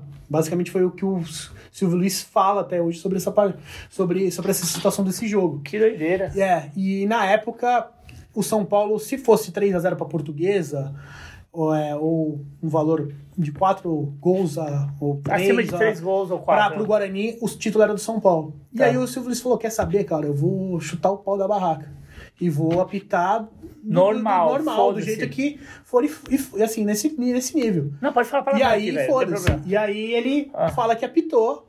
Eu tive a oportunidade de entrevistar o Silvio Luiz esse ano pelo Correio de Atibaia. Ele Sério falou, mesmo? ele relatou essa, essa Por história. vídeo? Por Pô, vídeo, foi Que legal. entrevista na, lá na Rede TV. E levei a camisa e ele assinou Você tem o contato dele então? Tenho contato. Vai fazer a ponte pra nós. Fechou. Valeu. Passo. E aí, e aí ele contou isso. E aí depois o jogo foi 4 a 0 para Portuguesa. A Portuguesa foi campeã da Taça Governador do Estado de São Paulo. E aí foi o último última Aí partida ele que ele pegou, apitou. apitou e saiu fora. E depois, na época, na ocasião, ele, ele, ele relatou isso pra Mas teve justiça. represália depois? Não, é, na época ele relatou isso pra justiça, saiu na revista Placar, nos Tá. anos, depois nos anos seguintes. Então foi essa, esse curto, essa curta duração aí do Silvio Luiz como árbitro. Que história bacana. Pô, Silvio, É. esse vídeo vai chegar até você, eu tenho certeza. A gente tem como fazer chegar. E, pô, seria uma honra receber você aqui, o senhor aqui, para poder contar suas histórias maravilhosas. A gente somos seu fã. E você tá vendo aqui que é verdade. Somos fãs das personalidades que fizeram a história do futebol brasileiro. E vem contar histórias das suas camisas clássicas aqui. Vamos, vamos tomar uma cerveja, trocar ideia. Tenho certeza que você vai curtir. E Tá aí, feito basi- o convite. basicamente, só pegando o gancho dessa, dessa história, Hum. o, a raiva do Silvio Luiz foi tão grande pelo Fer- José Ferreira Pinto Uhum. que depois tem um programa nos anos 80 que ele, que ele fez na, na Record, que era o, o Clube dos Esportistas. Ah, eu lembro. É E famoso. aí tinha a, uma nanzinha no programa, Ah. que era a Ferreirinha, que eles zoavam com a, com a nanzinha e tal no programa, e era Ferreirinha justamente por causa do José Ferreira Pinto. Então era uma forma de, Então, de zoar. eles já cometiam um crime usando a Anã como bode expiatório pra. Gênio. É, anos 80. Anos 80, é isso. Maravilhoso. Pré-cancelamento. Bom, estamos chegando no bom nível. Calma que eu vou checar uma camisa aqui rapidinho pra ver se tá tudo certo, que você vai contar essa história que nós chegamos na tua paixão. Fechou. Na paixão do Vilela também. Porque o Vilela, ele é um amante do Jalonero. Não, eu sou um amante do futebol sul-americano. Você é mesmo? Eu sou. Pô, você- e essa aqui eu gostei, já, já olhei pra trás aqui e já pegou pra mim. Porque Sabe- eu sou, eu eu sou, sou goalkeeper quem? também. Ah, Campeonato Uruguaio eu coloco na TV. aqui. eu já vim aqui assistindo. No Star Plus. O Star Plus passa o Uruguai, né? Eu tenho Star Passa Plus. com narração original, é Maravilhoso. maravilhoso. Galera fazendo churrasco, tomando chimarrão. No... Dentro do estádio. No estádio, Com arquibancada de mate. madeira. Ah, e o mais legal é aquele estádio, que eu não lembro agora qual que é. Que. Do Rampla Júnior? É, que não Que tem é- aqui bancada. Rio da Plata, na margens do Rio da Plata. Ah, Existem dois estádios assim lá, Ah lá, em Montevideo. Ah, tem o ah, Rampla Júnior, que é o mais famoso, Hum. e também tem o estádio do Fênix, o Parque Capurro, que ele basicamente ele tá, separa a via expressa saindo de Montevideo, mas basicamente está no, no, no- nas margens do Rio da Plata. E é incrível, assim, a- tanto a visão do estádio do, do Rampla como o Parque Capurro do Fênix. É muito legal lá. Que doideira. É, aqui doideira. no fundo, onde teoricamente fica aqui bancada de frente pra TV, não tem. É o mar, é o Rio da Plata. Não tem essa aqui bancada. Que maravilha. A América do Sul tem umas É coisas incríveis. Que... Você já assistiu o jogo lá? Já, vários jogos, vários jogos. Tanto no, no Parque Capurro, no Fênix, enfim. Você A ama maioria dos futebol? estádios- não? Você tem filho? Não tenho. Não Tem tenho. namorada? Tenho, tenho namorada. Caramba, ela é uma santa, né? ela vai com você nos rolês, ela gosta de Vai, futebol vai também? em jogo, vai em jogo. Que time que ela Torce torce? Palmeiras. Como é que ela chama? Letícia. Mande um bate para a Letícia. Letícia, Bate beijão. Bom, você trouxe uma peça rara aqui, belíssima. Pega pra mim, porque eu sou no portiere. E, cara, quem não cresceu, nós que somos ainda jovens, e você mais jovem ainda, ouvindo a narração do Luiz Noriega, É. Marzukiewicz. É. Luiz Noriega, que era pai do Noriega hoje, que já Isso foi aí. da Globo e tal. Grande narrador da história do futebol brasileiro. Goleiro uruguaio, clássico da, da Copa de 70. Isso. Você customizou essa peita. Não. Não customizou? Aliás, essa leite aqui a gente pode falar porque foi uma era de ouro da Puma. Foi. A Puma fez muitas tipografias exclusivas que depois foi boicotada pela concorrência que existe entre Adidas e FIFA, e eu posso falar sobre isso porque estudei profundamente nos regramentos dos manuais. Mas você que é o dono da camisa, você que é convidado, você, tem que, tem, você que tem que falar. Claro. Parle para nós. Basicamente, essa camisa ela foi feita pelo, pela Puma, com o Penharol, justamente para uma partida. O que aconteceu? Em 2013, no início do ano, o Mazurkiewicz faleceu. 2013. 2013. Ah, 10 anos É. exatamente. E aí o que aconteceu? Linda É, Linda. na pré-temporada, logo em seguida, o Penharol ia jogar um torneio de pré-temporada que chamava Copa da, do Rio da Plata, Uhum. no Centenário, Penharol e Vélez Sarsfield. Tá. O que aconteceu? A, a- o, o Penharol, logo em seguida, com, com o caso da, do- da nota de falecimento do Mazurkiewicz, eles entraram em contato com a Puma e falaram: a gente precisa fazer uma camisa em homenagem ao Mazurkiewicz. Só que a Puma, lá no Uruguai, na época as camisas eram produzidas em Luque, na fábrica no- lá no Paraguai, eles falaram: olha, é o seguinte, não tem camiseta do Penharol preta toda negra para goleiro. Na época, a Puma tinha feito camisas azuis, camisas verdes e tinha acho uma roxa, uns modelos que eram iguais da, da, da seleção uruguaia. Tá. Na ocasião, tinha um friso assim. É, o templatezão. É, um template padrão. Uhum. E aí o que aconteceu? É, o Penharol falou assim: a gente precisa de uma camiseta toda negra. O que, que aconteceu?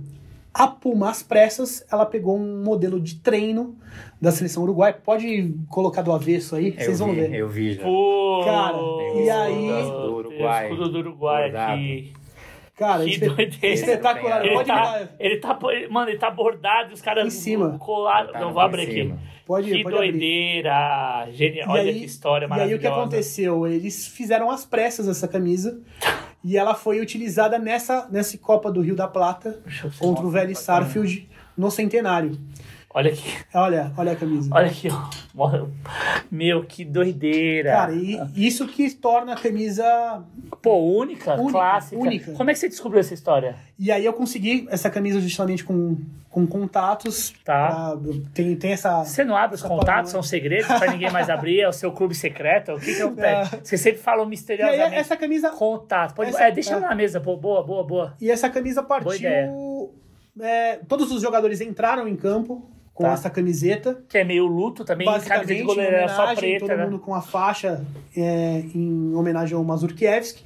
E aí foram as camisas utilizadas em jogo. Essa foi uma das camisetas que foram que, que entraram em campo para para homenagear. Que né? demais. Não, e a É, camisa é a- belíssima também, né? Um modelo bem mais clássico, gola polo e tudo com botões e tal. Linda camisa. hein? Cara, e é uma camisa muito legal. Eu, eu, você eu pegou ela quando? Você lembra? Cara, peguei faz um tempo, foi acho que dois, três anos depois desse, desse jogo. 2016. É, 2016. você conseguiu 2015. pelas suas conexões? Com você lembra amigos, você pagou amigos, também foi- até inclusive foi um amigo do Brasil que, que comprou na época, conseguiu o contato lá, pegou a camiseta. Tá. E na hora de repassar, ele repassou aqui no Brasil. Pra mim, eu acabei adquirindo. Eu tenho uma coleção legal do, do, do Penharol, assim, é um, é um foco, claro, que eu tenho muito, muita paixão, muito amor pelo clube. Uhum. E aí até foi difícil escolher, porque eu falei, pô, eu vou escolher uma do Penharol. Não vou pegar, levar duas, três. Uhum. Justamente pra- pela questão do, do tempo. Pô, e é E aí Tramontina, né? Tra Patrocínio. é, tá? Tramontinho na manga. Cara, na manga, Na e manga. assim, olha isso, o, o logo também, a aplicação É. do logo super discreto da, da Sim. Puma. Até porque Eles não têm é o uma uso da é. manga, né? Até porque não era uma camiseta pra, pra, pra ser usada em jogo, era a camisa de treino da seleção uruguaia, né? Claro. Então, Até- então isso torna-se a camisa especial nessa parte. Assim. na frente. Então por isso que eu trouxe ela, justamente pela simbologia de, de Vamos deixar ela aqui. Do, do Ladislau Mazurkiewicz. Ladislau. É. Nome de bandido da novela das oito. Você lembra- disso? E aí, Ladislau era um bandido né? famoso. Ó, ó, ó, não, ó, ó a técnica de dobragem. O cara é um monstro, né? Pô, essa camisa é linda, velho. Cara, muito essa camisa, mil reais. Dois mil. Três. Não vem. É o, Quatro. é o lance que a gente falou do, do- da parte Tá, emocional. cinco pila. Não sei, cara. Cinco pila. Já temos um, já milhões, temos um acho parâmetro. tá aí. É, tem, o- tem esse carinho. aí, Seis né? pila pra fechar. Dole uma, dole duas, dole três. Seis mil não? Não. Sete mil. Ah, não sei, cara. Não sei, Glauco. Não, se eu chegar com sete Dodgers agora Cara, eu juro Pix, pra você que eu não. Tem um caso curioso, assim. Isso é bom, que a audiência, ela, Ah. ela fica... Ela baba, porque assim, ó, já tô de olho nessa aqui, Tem vou um- ligar pra esse maluco. tem, um, Ah. tem uma história engraçada que não, não é de uma camisa que eu trouxe aqui, mas que chegou nessa parte, assim, de me oferecer várias, vários valores com relação a uma camisa da- que eu tenho do Nacional de Montevideo. Mais que- Vários valores do Nacional. É. De que ano? É uma camisa de 2004, se eu não me engano, 2000 temporada 2004, 2005, Por que, que ela é especial? porque é uma camiseta é, utilizada por um brasileiro, chamado do Wesley. Ele foi campeão é, com o Irati Paranaense Tá. em 2003. E no ano seguinte, já na- depois da temporada do Campeonato Paranaense, ele é vendido para o Nacional. Ele joga Copa Libertadores da América e Sul-Americana. E aí é uma camiseta que foi, enfim, resumindo a história, eu, é, foi utilizada em uma partida só, com patrocínio da Vodafone, contra o Benfica, no Estádio da Luz. Ó, E aí, na época, na ocasião, veio um amigo meu, torcedor do Penharol, pra, aqui no Brasil, ficou em casa, inclusive. E aí ele falou, poxa, vou mostrar essa foto para os caras lá do, do Nacional. E tiraram foto e tal. E aí chegou, na época, o clube entrar em contato e tal para tentar comprar a camiseta. O aí- clube? o- é, para colocar lá no museu. pessoas do clube. Que E aí, doideira. É, mas aí pra mim não, não foi um valor assim que eu não. Quanto foi? Você pode revelar? Cara, na época hum, pediram mil dólares. E aí pra mim, assim, eu acho que não, não é um valor. É, E, e se, tipo, oferecesse quanto? Você estaria disposto até pra você poder Cara, ter a juro- honra juro- de ser um é, colecionador? eu juro- não, Isso também tem uma coisa legal pro Tem essa- colecionador, né? Essa camisa foi minha, tá no E museu. assim, não é uma questão de, tipo, falar, poxa, a camisa é minha e é isso. Calma, não é isso, não. calma, é. calma, calma. Deixa eu É. passar o. Relaxa, calma. Vamos lá. Mas é, mas é o lance justamente assim de, da preservação. Eu também penso muito nisso. Não, você é um preservador de, de levar- memória. de né? levar é, é. Pro clube ter isso, porque eu acho que é interessante, né? Mas, Não, é assim, a questão calma, de. Deixa eu só te interromper, perdão. Aham. Assim, óbvio, de maneira nenhuma eu tô dizendo Claro. que é uma questão egocêntrica. Não. Porém, o que a gente sempre valoriza aqui, trazendo colecionadores como Sim, você, sim. é que você, no final do dia, o Vilela e tantos outros que a gente vai conversar, são caras que estão. Você seria uma missão de vida, Claro. que é de preservação Preservar da história. memória. Então, assim, eu, eu acredito que seja, não é no sentido egóico, Não. mas no sentido de desse, preserva, preservar. desse preservador de falar assim, pô, que legal que eu, como colecionador, consegui ver valor dentro desse período histórico, Sim. desse trecho, tive acesso. Sim. Essa é a construção. Até porque, a gente é. brinca, zoa e tal, mas assim, tive acesso a esse produto Ah. e o meu trabalho, porque isso a gente está valorizando isso como Claro. um trabalho, é o seu trabalho, é o trabalho dele. Eu sou um pesquisador, eu sou um, um- um criador, eu não sou um colecionador, embora tenha coleção, mas assim, a ideia é falar assim, porra, eu como colecionador, preservador, pres- uma pessoa que preserva, guardião de memórias, Sim. que é o que vocês são.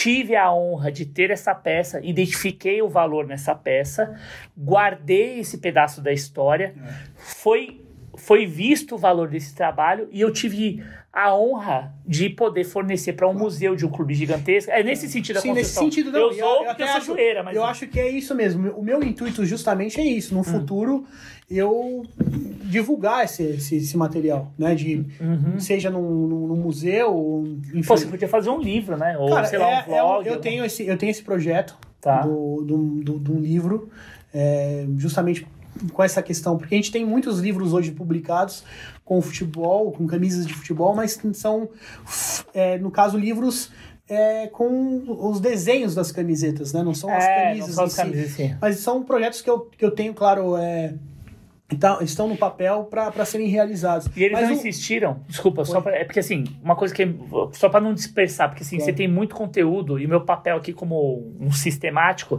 porque às vezes acontece isso, eu sou um, um consumidor assíduo de podcast. Claro. E às vezes você está falando uma coisa tão importante como essa que você está falando Uhum. agora pra gente, que é muito importante, e aí a, a coisa, a conversa vai. E não é ser chatão, mas assim, É. nessa negociação, os caras é, não insistiram mais, Não eles insistiram, fizeram uma não oferta. Foi uma- você fez a negativa Ah, e e fechou. Não foi algo que tão construtivo Mano, assim. Até porque ah. eu, eu até comentei com uns amigos meus lá do Uruguai, porque assim, Hum. se fosse algo pelo lado simbólico, significativo, eu acho que até é é legal o clube estar com, com um material desse. Mas infelizmente assim não tem esse tanto esse interesse, essa essa busca mesmo pra pra guardar. E eu acho que claro, é uma é uma faz parte da história do clube. sem essas dúvida. peças, essas Nem os coisas. daqui tem esse interesse. Não tem, não de- tem. Ah, é existe, bizarro, é não uma isso. né? Assim, você tem o- os caras, e aí vamos fazer justiça, por exemplo, o Michael Serra do São Paulo. É um baita do historiador, faz um trabalho brilhante. O cara é genial. Aliás, pô, Michael é um cara pra gente trazer aqui. Eu acho que eu tenho contato com ele, acho que ele viria de boa, assim, um cara, assim, é um gênio, é um gênio. Tem o mesmo setup de cérebro que você tem. Você tem um setup de historiador, ele também tem e tal. Uhum. Mas assim, esses caras são assim resistências dentro de micro departamentos, numa uma estrutura super burocratizada, com um monte de cara que tem mentalidade de funcionário público que Sim. sabe que dos piores que tem. Não tô falando que são tem- todos não tem sejam. pensamento da, Não tem- da cara, não tem pensamento de nada. O cara tá lá, pra, entendeu? Nem sabe É. às vezes por que que tá. Mas enfim. Não, quem mais de- detém as histórias dos clubes hoje são os colecionadores de camisas de futebol. Sim. Nessa parte Desse de acervo, memorabilia, sim, é. é, são os colecionadores. Que nem até pegando o gancho, o, eu tenho essa, essa loucura por camisa de futebol, mas também não passa só da camisa. Então, assim, por exemplo, tem muitas coisas que eu guardo lá, por exemplo, flâmulas, que. Ah, você tem flâmula também? Cara, eu tenho Ah, muita flâmula. Puta, flâmula é tesão. né? Cara, Você e assim, você sabe quem, quem, quem tem um. É, não, é só, é só a fronteira. Ou, por exemplo. Quantas um- flâmulas? Vai, conta. Cara, eu não vou lembrar agora de verdade. Puta, vamos fazer então é o seguinte. Mas assim. Calma, porque tá muito boa essa conversa. Aliás, peraí, deixa eu ver. Quanto, ó, pô, uma hora e meia já. Quanto tempo você tem? Ainda a gente Tô, tô começou. tranquilo, tô tranquilo. Não, tô então a tranquilo. gente vai. Esse aqui vai passar de três vezes, vai quebrar o recorde. Das flâmulas, você tem quantas? Cara, eu tenho mais de 200. lá. Puta que pariu. Então, peraí. Nós você já tá feito o convite. Peraí, peraí, peraí. Vamos, vamos, vamos, investir, vamos entrar mais um pouquinho na caverna. vai. Depois de Flâmula tem mais o que lá? Cara, tem ingresso, ingresso, tem muitos Ingresso. ingressos.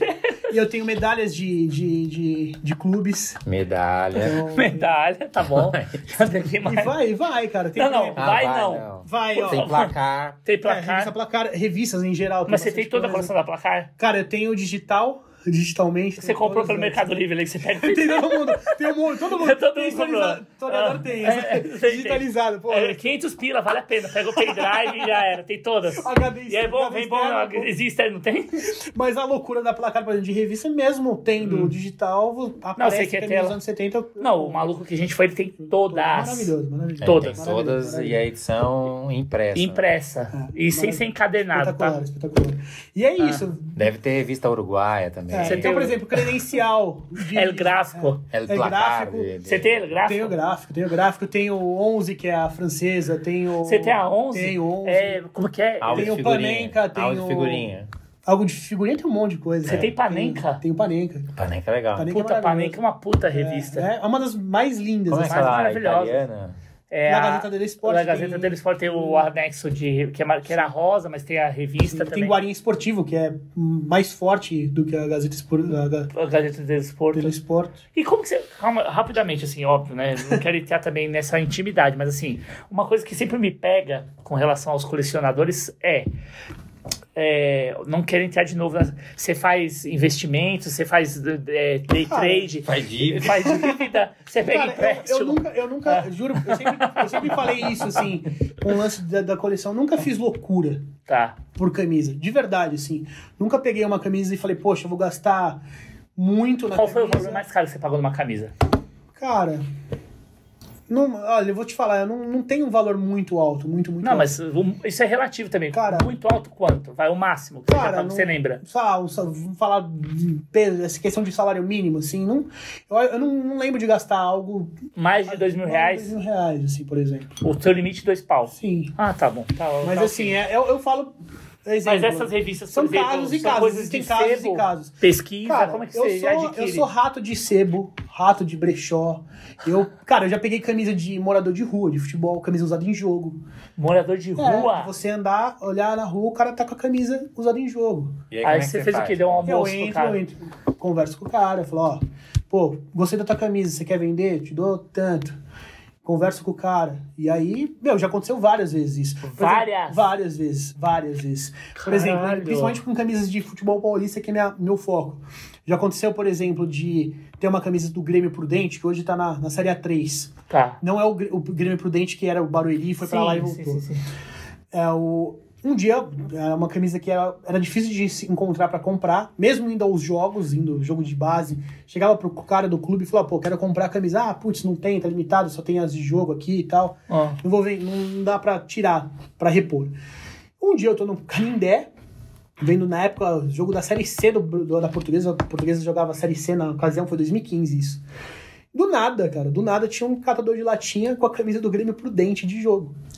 Pegando De latinha. jogo? De jogo. E você- Aí eu cheguei na hora, assim, eu, eu percebi, falei, entrei em contato com o cara. Falei, ó, e amigo, quer vender a camisa aí? Te dou, sei lá, 20 conto. E o tiozinho, tipo, o cara ficou super feliz. Pô, claro, tirou. Falei assim, ó, mas tá fedendo. tipo, Lógico. e eu falei assim, claro, não tem problema, tal. Peguei a camisa, levei, depois lavei e guardei, cara. Então, assim, E acontece bem muito. isso. conservada. Já peguei, por exemplo, camisa do São Paulo, dos anos 90, com um catador de papelão. Então, assim, já peguei camisa do, do antigo Força, Força Esporte Clube, que era o do Paulinho da Força, da Força Sindical, jogou Série A3 do Paulista e tal. Já vi um cara andando na rodoviária com a camisa usada em jogo e conversar com o cara Você aborda assim, e- é. e, ca- e os caras São casos, assim, são, esses Tipo são eu casos vou aqui curiosos. na Eric, assim. te dou uma, você me vê. É, eu, troca aí, você quer que eu compre uma camiseta pra você e pra você não sair sem camisa e tal? Dia do Força Sindical, o cara falou, não, compra pra mim uma caixa de cigarro ali, que eu tô pertinho de casa. Então eu comprei, a- o cara foi lá, paguei a caixa de cigarro pro cara lá de... Um pack de paraguaio 20 conto. Velho, que cara. mundo é esse que nós estamos É. entrando, velho? Então, assim, isso é pior acontece que máfia, é pior que Cracolândia. Mas acontece isso, cara. Acontece isso, camisas assim. Que Que, você doideira. sabe que não, meu, não vai achar. Por exemplo, essa do Força Sindical. Então, assim, Caraca. tem casos Ou assim. seja, eu troquei uma camisa da Força Sindical por um pack de cigarro. É. Maravilhoso. Mas, por exemplo, É a é. thumbnail, eu vou botar E o aí- pack. O que, você que é? Você lembra o cigarro que era? Cara, não lembro. Marlboro? Não lembro, Derby. mano. Derby. Não nem Eu derby. vou botar o era Joaquim. Barbosa. Então, assim, acontece isso, acontece. E tem inúmeros casos de colecionadores que também tiveram essa, essa experiência, cara. Aí eu peguei uma vez com o roupeiro. Com o roupeiro. Fui assistir Oeste e Operário da Série Pô, B ali na, na Barueri? na Arena Barueri. Hum. Aí tinha um amigo nosso que conhecia ali o pessoal, Uhum. tipo, do- do- dos clubes ali. Aí o roupeiro veio, perguntou, tipo, vocês querem a camisa? Qual camisa vocês querem? Assim do nada? É, eu falei, ah, mas qual? é, Do Oeste? Só? Eu falei, não, tem do Operário também. Tipo, os caras já tinham Mas dado ou vendendo? Trocado, tinha um trocado. Trocado. Os caras- não, os caras tinham trocado no cama, os caras estavam vendendo. Vendendo, Perguntei, falei, quanto é cada uma? Não, 50 reais cada, qualquer uma. Só tem número de preferência ou você quer pegar aleatório? Ah, não, pega do Cara, e o que camisa acontece... do é, 11 pra cima. Daí o cara pegou lá, eu falei, quantos? Eu falei, ah, pega duas. Aí o cara pegou e o legal é que, tipo, eles tinham jogado no, em outubro, aquele outubro amarelo. Certo. E aí vinha com uma fitinha, assim, Do fita, fita mesmo. Setembro cetim. amarelo, né? Setembro amarelo. É. tudo E bem. aí veio, é... Novembro azul, É, Novembro é azul. novembro azul, outubro rosa, mas o setembro é amarelo, Uma- tá certo? calendário cromático É. né, por dentro. Setembro amarelo. Aí veio uma fita, uma fita mesmo, costurada com linha ali. Que tesão. Alguém no clube deve ter costurado, então veio Muito a camisa. louco, né? Muito Só que ela veio foda. assim, numa sacolinha do supermercado, Não, eu- as duas. Que o cara falou assim: ó, tá na sacolinha, sacolinha fechada, porque elas estão molhadas de suor e aquela É. camisa com aquela tecnologia Claro, é sudorese. de, de série B que não Nossa tem senhora, o dry fit. exato. Não evapora Dry nada. Fica tudo na camisa. Sim, sim, sim. E aí veio, cara. Assim. A, a maior parte das, da- das camisas que eu tenho do meu foco de clube paulista são justamente assim, nesse contato. Você cobrir o jogo, Tá. ou assi- ir assistir, e você entrar em contato com o presidente do clube, ali no, no, no estádio, ou com o roupeiro, ou com alguém da, do clube, e você negociar. Falar, pô, quero comprar camisa, pô, gosto, coleciono e tal. Muitas das vezes acontece do cara, pô, você coleciona, você gosta, pô, tô de presente.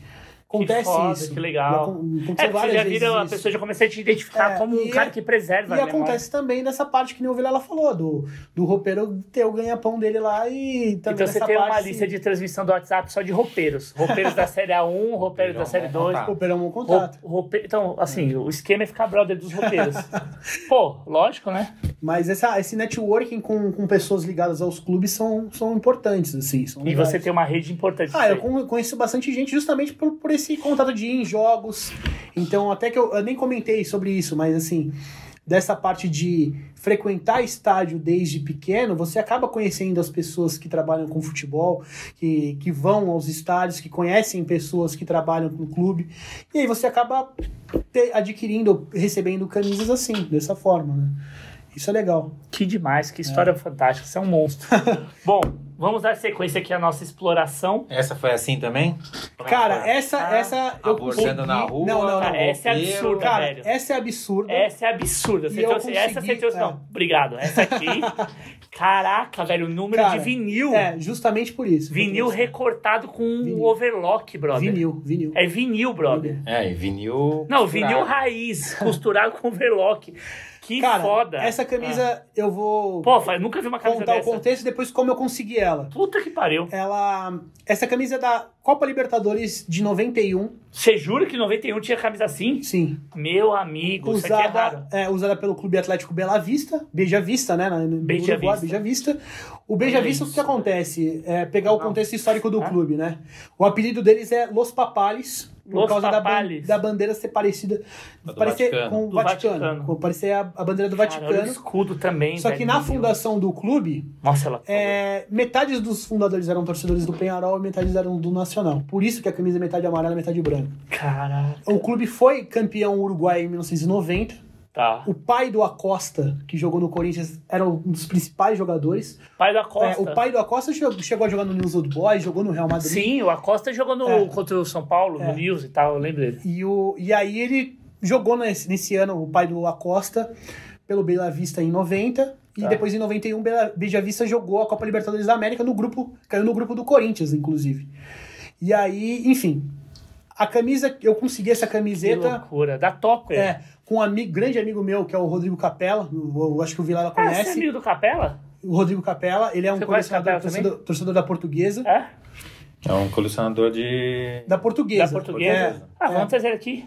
Você Cara, já falou ele- com ele? Não. Ele, ele coleciona muito futebol português, camisa da, da portuguesa. Mora aqui no bairro. Ah, é daqui Ele também? não vai pegar trânsito. E, Ah, que bom, né? Você- e ele, e aí ele, ele já tinha essa virado. camiseta Ah, é, na coleção dele há anos. tá. E aí ele, poxa, na época ele falou assim, pô, eu sei que você coleciona Caraca, futebol uruguai, sabe o contexto histórico dessa camiseta, então vamos fazer um, uma, Puta, essa uma camisa troca. é absurda. Olha E esse eu número. troquei na época por uma camisa do Oriental de Portugal. Tá. Uma camisa que eu tinha na, na ocasião. Essa foi com ele. troca. Foi uma troca. Que ano E foi aí- isso? Foi em 2012, 2013 que eu troquei com ele essa Mas camiseta. tem muito isso disso no. Mas essa camisa é de colecionadores. 91, né?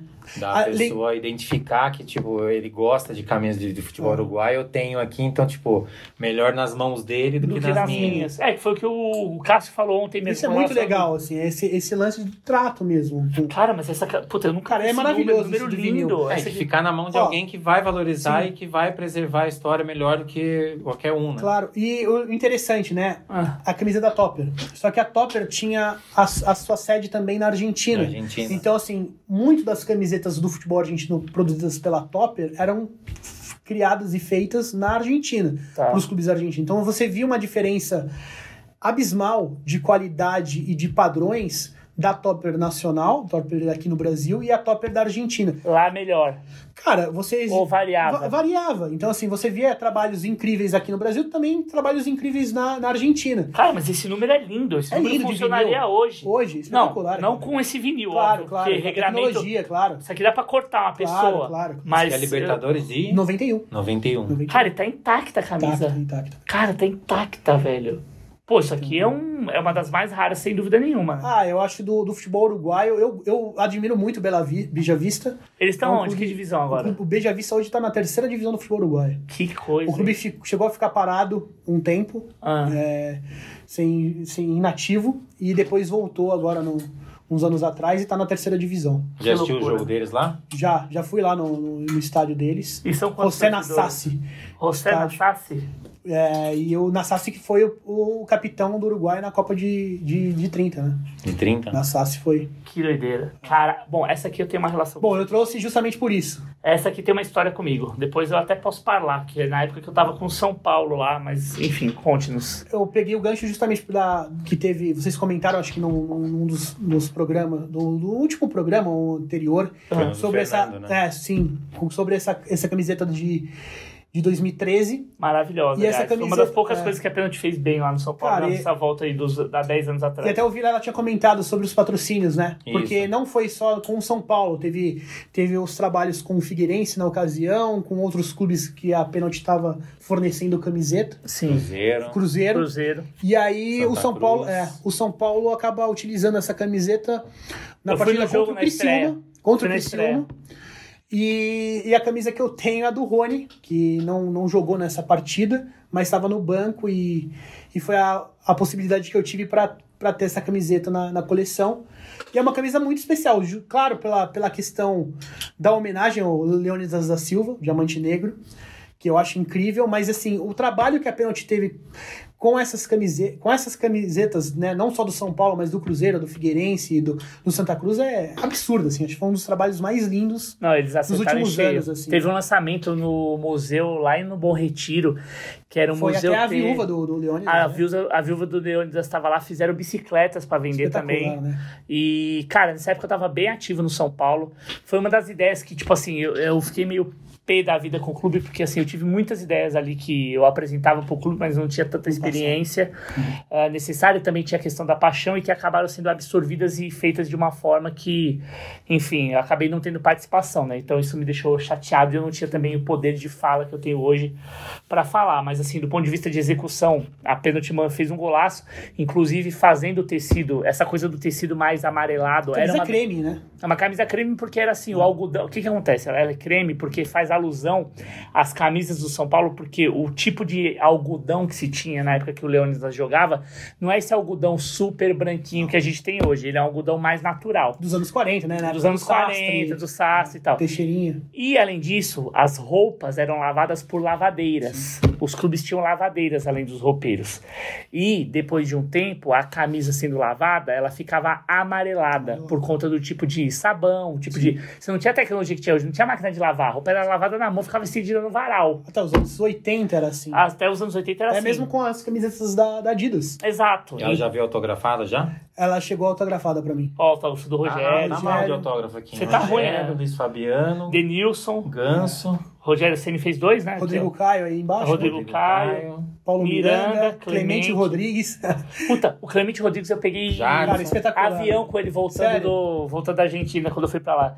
Não jogou nenhum jogo, né? Veio do Boca com uma Ele esperança. foi expulso num jogo contra o Bahia e depois ele ficou ilhado lá em Cotia, né? Exato, nunca mais jogou. Ele ficou Douglas, o melhor marginalizado. lateral que já jogou no Ah, Barcelona. Barcelona, monstro. E outra, uma das coisas que eu... Denilson do E Denilson Arsenal. que tinha É. voltado, ele fez um golaço com. Só fez aquele gol contra o Palmeiras, mais nada. Isso aqui que eu falei também, que Cara, é eles fazerem. tipografia, né? Tipografia e também esse outline. Por quê? Uhum. Uma das coisas que a, a torcida do São Paulo reclamava muito, eu tava nos fóruns de torcedores, era a continuidade das faixas, que sempre foi uma identidade de São Paulo, Claro. que parou a ser, passou a ser interrompida. Tanto que teve uma camisa recente da Adidas que gerou uma polêmica absurda, porque Cortava, além de né? não ter a faixa, eles fizeram tudo preto atrás. E o São Paulo, quando Nunca jogava usou de. assim. Não, nunca usou, e quando o São Paulo jogava de calção preto por força de regramento, Hum. virava o Corinthians. Isso daí virou uma hecatombe lá. E eu sempre falava dessa questão dos outlines, ou seja, essa, essa barreira de proteção que você tem aqui atrás, para exatamente gerar o alto contraste entre figura e fundo. Ou você parava a faixa aqui, igual muitas vezes. É, a faixa começou a ser separada por conta desse blocamento para você fazer o transfer aqui. Mas o que, que acontece? Uma solução é o uso do outline, e aqui o número faz sentido de ser preto, Claro. porque eles eram costurados em tecido e era mais barato fazer o tecido preto do que vermelho. É, nessa época eles faziam outline também. né? Faziam. E a única faziam. exceção de. De, de E aqui, ó, logo o escudo retrô- bordado, ó. Sim, espetacular esse. Com um acrônimo com os Eu pontos. tinha a- uma Eren Go aqui que o número era vermelho, e aí é onde chegava é, o número era vermelho com a outline preto. E quando chegava no vermelho, o outline ficava branco. Louco. Então, olha o cuidado do acabamento. E, e é um detalhe, né? A única empresa que não teve seu logo retrô foi a TIM, porque era uma, uma empresa assim recente. Nem né? É. tinha, né? Então, É, poderia ter usado um logo antigo deles, mas Uma do acervo, empresa, mas eles não iam É, mas permitir. esse, esse já era o mais antigo. É. É, é, mas eles é, não é o mais mudam antigo, muito. é, não- eles não não mudam tem, muito. Não, então, teve isso, teve vários. É que assim, eu tive, assim, o São Paulo, qual que foi a minha relação? Até abrindo parênteses. Uhum. Cara, eu, eu- eu fui muito apaixonado, mas muito, assim. E queria levar o design pro futebol. Fiz parte de um grupo seleto de São Paulinos ali, que era até encabeçado pelo Dorival Decussot, que é o pai do Caio Ribeiro, médico e tal, diretor super atuante lá no São Paulo Conselheiro. Gente boníssima, um gentleman, elegantérrimo. Não à toa, o Caio é, é elegância que é, porque o Caio é aquilo mesmo, não fala palavrão e tal. Sim. Mas whatever. De, entrando nesse grupo, ainda estava no começo do YouTube. Então eles estavam começando a ter ideias, assim, iam São Paulinos ilustres ali para dar as ideias. Então tinha a galera que já estava no digital, falando do, do que seria o digital que a gente está vivendo hoje, visionários, os caras falaram, puta, vamos fazer um canal do YouTube, que é o SPFC TV. Eu entrei com essa coisa do design, porque eu entendia que o, desi que o design, que São Paulo teria que ser o clube, como sempre foi pioneiro, ser o clube do design. E comecei, a, desde 2008, a martelar lá. Porque eu não conhecia ninguém. Eu conhecia o Arnaldo Ribeiro, que hoje é do Arnaldo Tironi, que aliás vai vir aqui, na época da Placar. E ele me dá o contato do Juca Pacheco, que foi assessor de São Paulo durante Muitos 30 anos, anos. O cara ganhava prêmio CESP direto. Era ele e o Felipe Sim, é. Espíndola. O Espíndola tá lá ainda, foi campeão comigo da CESP e tal. Conheço todo mundo. Resumo da história. Eu fiquei um ano ligando pro Juca. Um ano. Até ele me atender e falar assim: puta que pariu, eu não aguento mais falar com esse cara. Cola aqui. E aí ele me recebeu, bateu o santo de cara, a gente ficou trocando ideia por horas. E aí ele me apresentou pra Juliana Carvalho. Que era filha de um diretor lá, Ju- Juju Carvalho. E na época quem estava fazendo os trabalhos junto, como diretor adjunto de comunicação pro São Paulo, era o Rui Branquinho que já tinha trabalhado com o Washington Oliveto, foi pupilo do Washington Oliveto, era da Young Rubicon depois.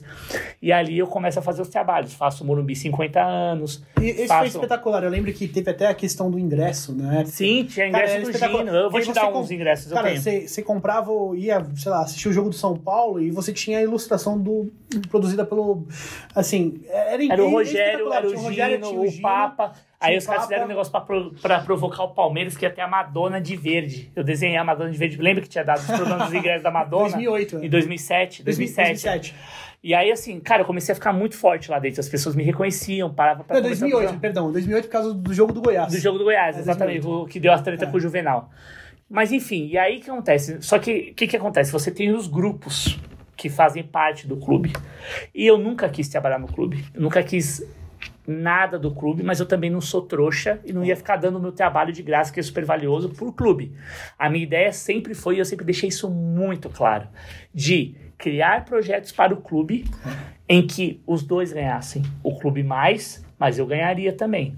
Então eu criava todo o projeto, apresentava tudo sistematizado, que nem vocês são sistemáticos para fazer coleção, eu sou sistemático para estruturar projeto.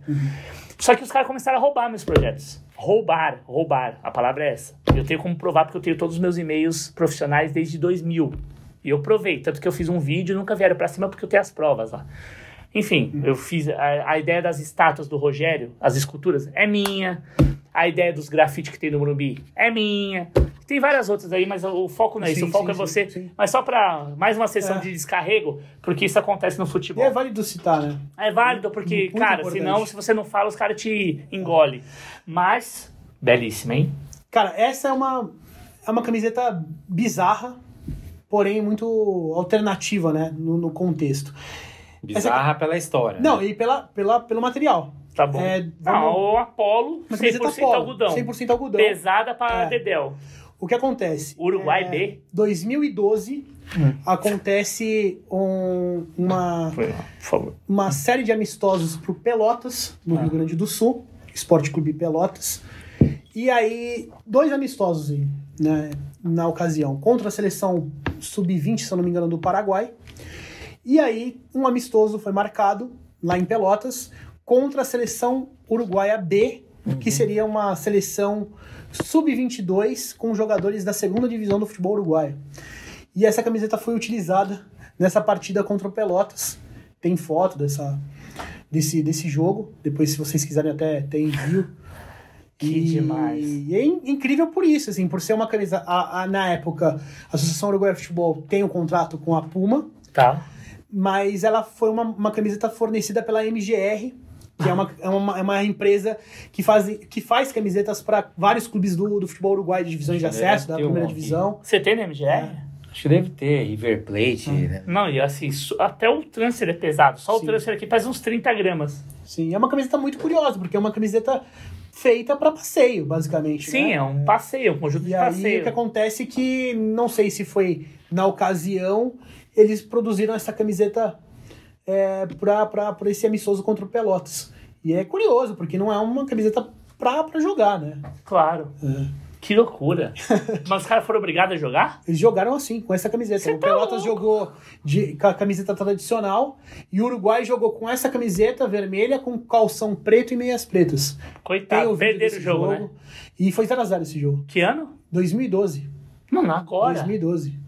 Como é que pode? Olha o peso disso aqui. É, e tem uma história também da rela com relação a. A- a- é, o, o que acontece, assim, muito complexo no.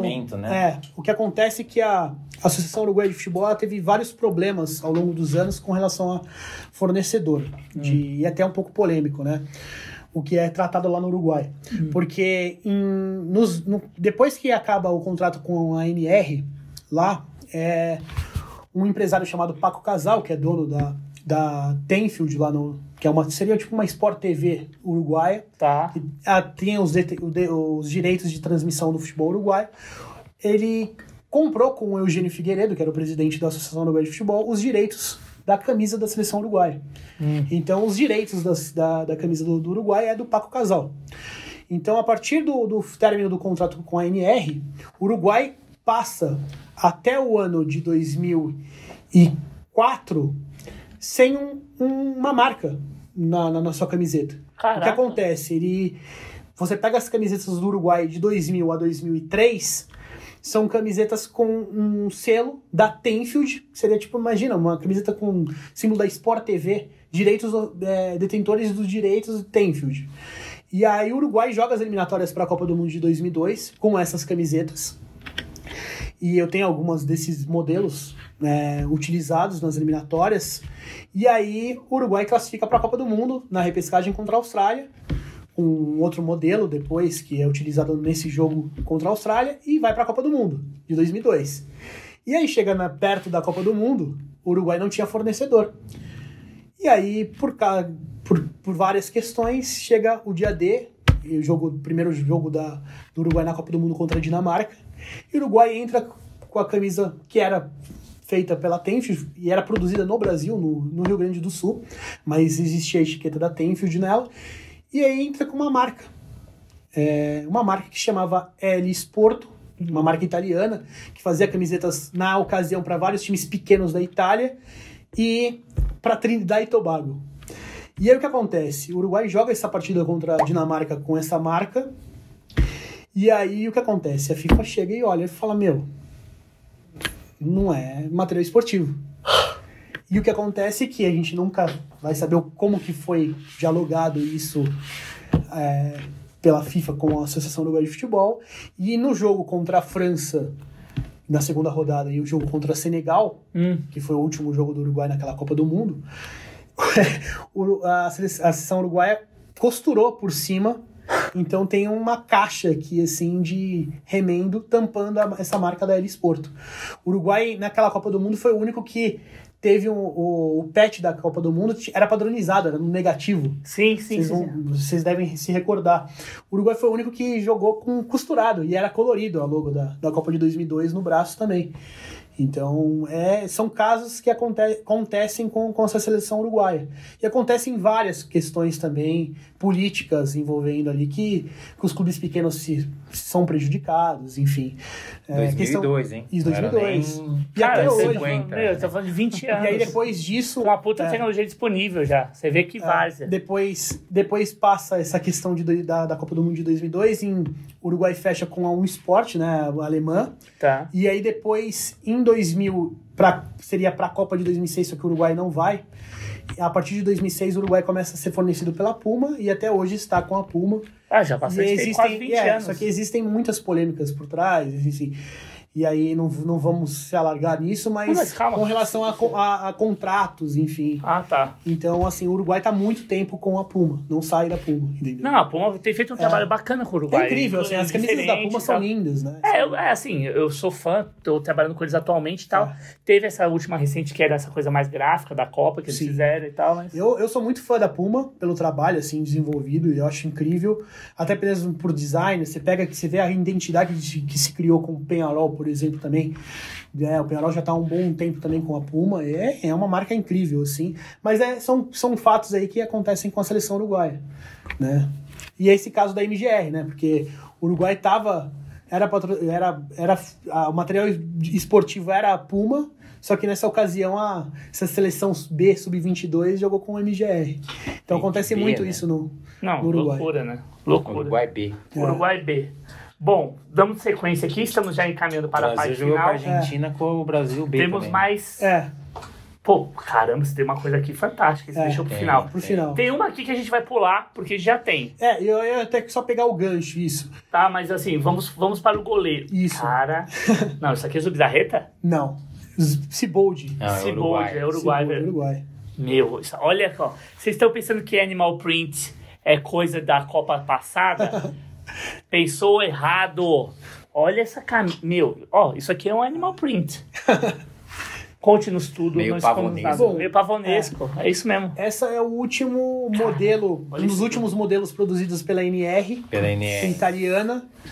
E é lá pra, por volta de 1998, 99 Puta que eles que fizeram essa, essa, essa Não, camisa. e tá impecável essa camisa. É. Cara, olha e isso. É um, é um, é um... Veste il calcio, aperto e allegro, apparso finalmente sulle scene mondiale come marco internazionale, l'emozione e l'entusiasmo del confronti del calcio italiano sviluppando teali e votando verso dei siti del nord e dei isolati sud. Caramba, É espetacular, né? que loucura. Ainda tinha uma descrição do Sim. que, que eu... As camisas da NR no- lá no Uruguai são, pra- por muitos colecionadores, são, são o santo graal do, do- das camisas do futebol E ela é uruguaio. feita no Japão. Feita, feita no Japão, Que doideira. E É. é, e é italiana. italiana. Eu tinha uma do Napoli, que da NE, que Da também NE era fabricada no. Japão. Cara, mas essa estampa é absurda, porque Absurda, ela tem uma linda, né? pegada asiática mesmo. Muito linda. Linda. E o, e o Uruguai, assim, é De que ano que é? 98, 99. 90... Que, que goleiro que usou essa camisa? Ciboldi, Ciboldi. é. E ele Ó. foi o goleiro da- das eliminatórias também para a Copa de 94. O Uruguai vivia numa decadência futebolística, né? Pois é, teve uma fase bem Porque o nebulosa. Uruguai, o Uruguai não vai para a Copa de 94 porque o Brasil perde em La Paz, para Bolívia. Ah, é verdade. Porque era dois grupos.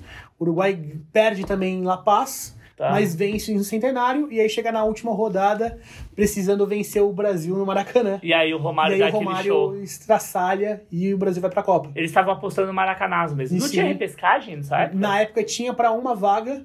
O que acontece é que na última, na última rodada a Argentina toma de 5 a 0 da Colômbia no Ah, Monumental é de que Nunes. aquele jogo que o Rincon destrói E com as aí, Prila. é, e aí tinha um jogo que não valia absolutamente nada pro, pro Peru contra o Paraguai. Se o Paraguai vencesse o jogo, ia pra, pra Copa no lugar da Argentina. E acontece que dá empate lá em Lima e o Paraguai perde a, a vaga na repescagem e vai a Argentina no lugar. E aí Mano. a Argentina classifica pra Copa do Mundo contra a Austrália. Ah, é Aí empata verdade. lá na Austrália em 1 a 1 E e, o jogo da volta com, aquele gol estranho lá, que Ah, bate rebate, a bola entrou É verdade, e, o- e a Argentina vai pra Copa. Já com o Maradona na repescagem, né? O Maradona que não jogou as eliminatórias. O Maradona não joga contra esse jogo contra a Colômbia? Acho que ele joga. Não joga, não joga. Ele, Tá no, ele tá no, na arquibancada Ele vem depois. Mas ele tava machucado? Não, tava Não, ele não era, não, não, Não jogava mais pela chamado. seleção. E aí depois, por- pela questão da, das- da, da repescagem, chamam ele pra jogar e ir pra Copa do Mundo. Porque Claro. a questão foi muito política, né? Ele tava com problema no tornozelo pra caramba também. Sim, né? Ele já estava tava- aposentado na seleção argentina, já tinha se aposentado.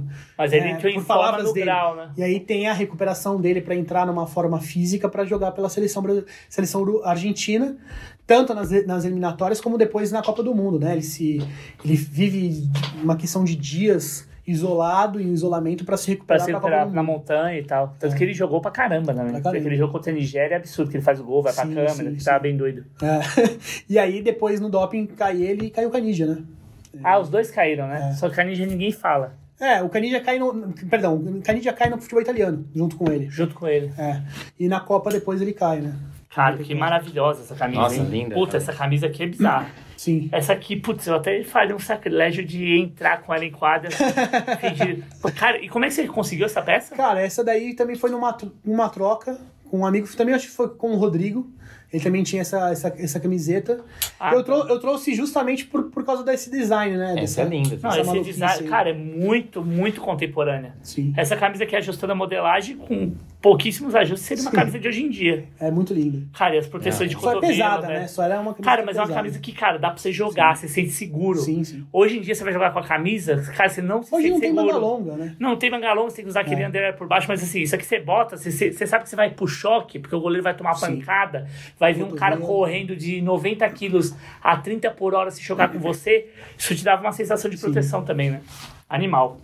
Sem... Puta que pariu, você trouxe, oh, trouxe coisas finas, hein, velho? Bom, esse Que é um, coisa maravilhosa. Esse é uma camiseta especial, porque assim, é um. Pô, Da, Parma. Do Puta. Parma. Não, não acredito que você trouxe isso aqui. É. Zola, Gianfrancesco? Era Gianfrancesco, É, né? Zola que depois vai pra, pra, pro Chelsea, né? Puta que. Essa Pô, e da Puma ainda, da hein? A Puma. Puma tá estralando aqui, Puma. Beijo pra vocês aqui, obrigado. Aliás, patrocina aqui a gente aqui. Patrocínio só meu, mas podemos patrocinar o Resenha Mar. Olha essa ca... Puta, com. Você pôs a mão? É veludado, né? O aveludado. Não, e ó, ó- ó o detalhe que a Puma fez na camisa. Putz, Marca que é o da marca d'água da Parmalat. Parmalat. É. porque era o Parma, né? Era o time clube da, da empresa. né? Cara, e olha só esse tratamento aqui na Sim. parte das mangas do trapézio, com esse sei lá, não chega a ser um tie-dye, é um gradiente flocado. É é interessante porque essa, esse modelo de desenho, Uhum. o Par, a, a- o Parma joga na temporada 95-96. Tá. O Zola estava, era, era um time que tinha o Thomas Brolin, um sueco, tinha o, O Zola, Brolin. tinha o Sensini. Tá. E na temporada seguinte, o Zola já não fica na- no Parma, se eu não me Cara, engano. tem Ele já sai vai autógrafo futebol do. Zola. É, o autógrafo do Zola. Mentira. Sério, Il, como que é? Il padre Serarenidio com afeto. Zola. Caramba. Como é que você consegue essa camisa? Cara, essa camisa também saiu na internet, apareceu pra mim e eu a- adquiri. Assim, Puta, a camisa é linda. Olha o logo da Puma Classic aqui, ó. Com. Puta, é um bordado. velho. Não, é um transfer. transfer. É aquele transfer com puff, Puff. de alto relevo. que era comum nos anos 90. né? Muito. Puta, com velcro, Velcro. velho.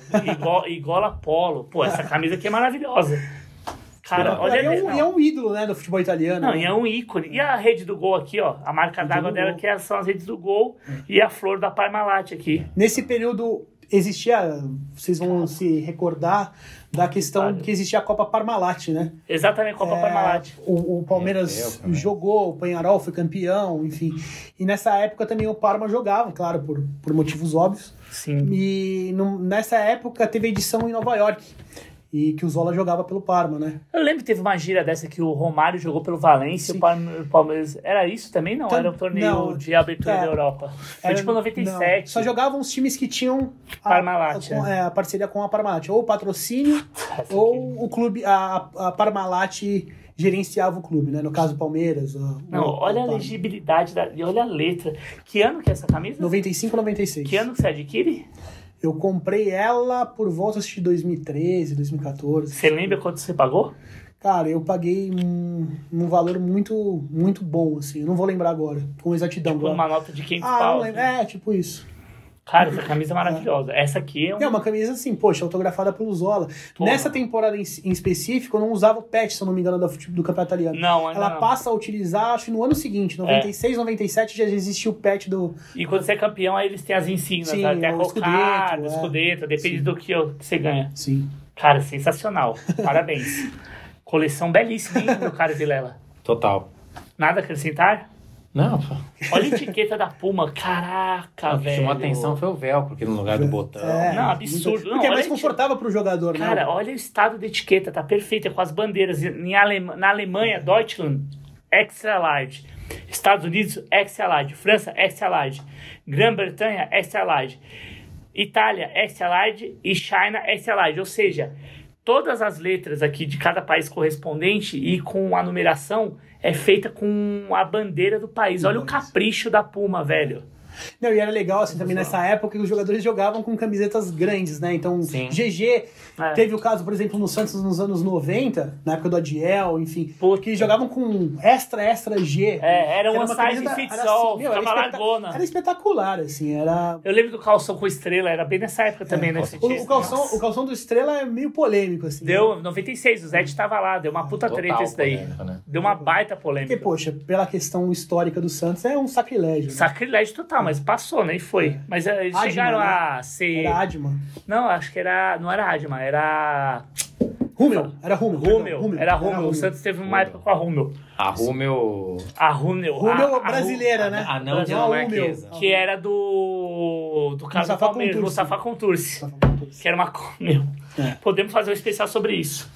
Bom, Olha isso aqui. Esse é o- Meu Deus do céu. Eu acho que o Glauco pode falar justamente pela questão do, do, do desenho e do material, né? Togo. Cara, Seção de Togo, da Copa, usada na Copa do Mundo Sub-17 de 2007. que loucura. E olha, está com um autógrafo. Autógrafo Que do, que é? do, do atleta que... Do Mamá. Mamá. Você gosta de autógrafo de Mamá? e aí é um, é um material bem, bem legal, porque a Puma, ela era bem diferente o modelo. Você é Era- fã da Puma? Você, tipo, Sou fã pra caramba, assim. Será que você mais curte? É uma das, das empresas que eu mais curto. Puma, assim. patrocina nós. Cara, Puma Culpa é, Penharol, é incrível, assim, justamente pela, tem a ligação com o Penharol, mas assim, pelos desenhos, né, e pela, pela, por serem camisas únicas, assim, da, da, da própria Puta, empresa. Coreia assim. 2007, Under 17 World Cup, Copa do Mundo. Ah, essa é jogador, que ela tem aquela. Não tem costura. Sim, é só existe o- uma diferença grande que eu ia comentar sobre o, o- a camiseta que é vendida nessa, nessa época da, Nossa, da tá seleção de. Togo e, a, e da- desses modelos da Puma com os modelos utilizados né, é, de, em jogo, enfim, é bem diferente a- a- os materiais. Eu tenho até um, um é modelo de 100% loja de dessa. poliéster. É, eu tenho um modelo de loja dessa, dessa camiseta da- de Togo e você vê uma diferença absurda, assim, abismal. Tanto do, do da logo, enfim, do. Cara, não, já era uma, É, obviamente com uma tecnologia. aqui, não, ó. ela é totalmente colada, a camisa é leve, parece uma pena, parece o peso de duas folhas de sulfite. E você vê que é um tipo de tecido, por ser 100% poliéster, você vê que a- o toque do tecido ele é quase, ele é tão sintético, Cara, é tão é- sintético. Você não percebe que você tá usando a roupa. Não, é uma, é uma garrafa PET. É uma você garrafa tá vestindo uma garrafa PET. Cara, e aqui você tem sim algumas variáveis de É. tecido nessas emendas aqui, né? Porque, cara, ela é toda. E assim, super frágil, né? Se é. puxar, a camisa desintegra. E, e pegando um gancho, porque Mas assim, ela não, não tem como É. puxar porque ela é colada, né? o, o- esse modelo de camiseta, ela é engraçado que assim, a ousadia da Puma na época. Porque a Puma ela faz aquela virar na camiseta frente? para a seleção camaronesa para jogar na Copa do Mundo de 2002, que era a camiseta regata. Tá.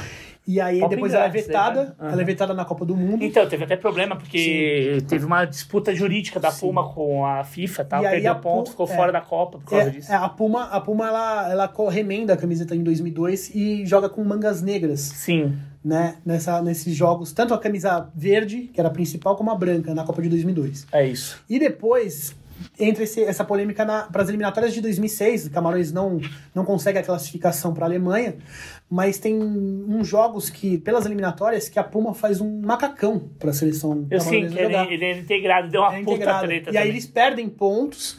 A Federação Camaronesa, junto com a Puma, elas Entra entram com recurso contra a FIFA. contra a FIFA eles conseguem de volta esses pontos Não, na ocasião. Não, mas ó, se eu não me engano, pode me corrigir ou a gente pode pesquisar, mas que eu saiba foi o seguinte: eles foram, por conta das, da perda de pontos, eles ficaram fora da Copa. Não, eles jogam as eliminatórias até o final. Eles não, não classificam em campo. Em campo. Em campo. Mas houve essa, essa punição. de perda de foram ponto. devolvidos mesmo Foi assim, eles não classificaram. Até porque foi, acho que na fase inicial, na, na primeira fase para Camarões, Ah, tá. naquela. Mas eu sei que teve uma disputa jurídica que eu pesquisei sobre isso, depois a gente Uhum. pode aprofundar. De- depois você pode ver. Claro. Que tem isso, só que o que acontece? É, parte do que a, a Puma ganha a, a, a Causa. causa. e o dinheiro é revertido depois. Sim. O dinheiro que, que a FIFA paga, eles revertem para instituições de caridade. E aí, aí pegando o gancho, esse- essa tecnologia que a Puma fez nas eliminatórias para a Copa de 2006, depois ela ela, ela faz uma se aperfeiçoa, né, no caso, Uhum. com esses modelos utilizados para a Copa de 2006. Então, o Togo jogou com esse padrão, a seleção da Suíça, a seleção de Angola, enfim, é uma camisa linda, né? Não, maravilhosa. E aqui, ó, esse eixo aqui é que chama atenção, porque você vê que é tem um- uma linha na parte superior que equilibra o escudo da Federação Togolesa de Futebol Uhum. com o símbolo da águia, né, que é um símbolo pátrio.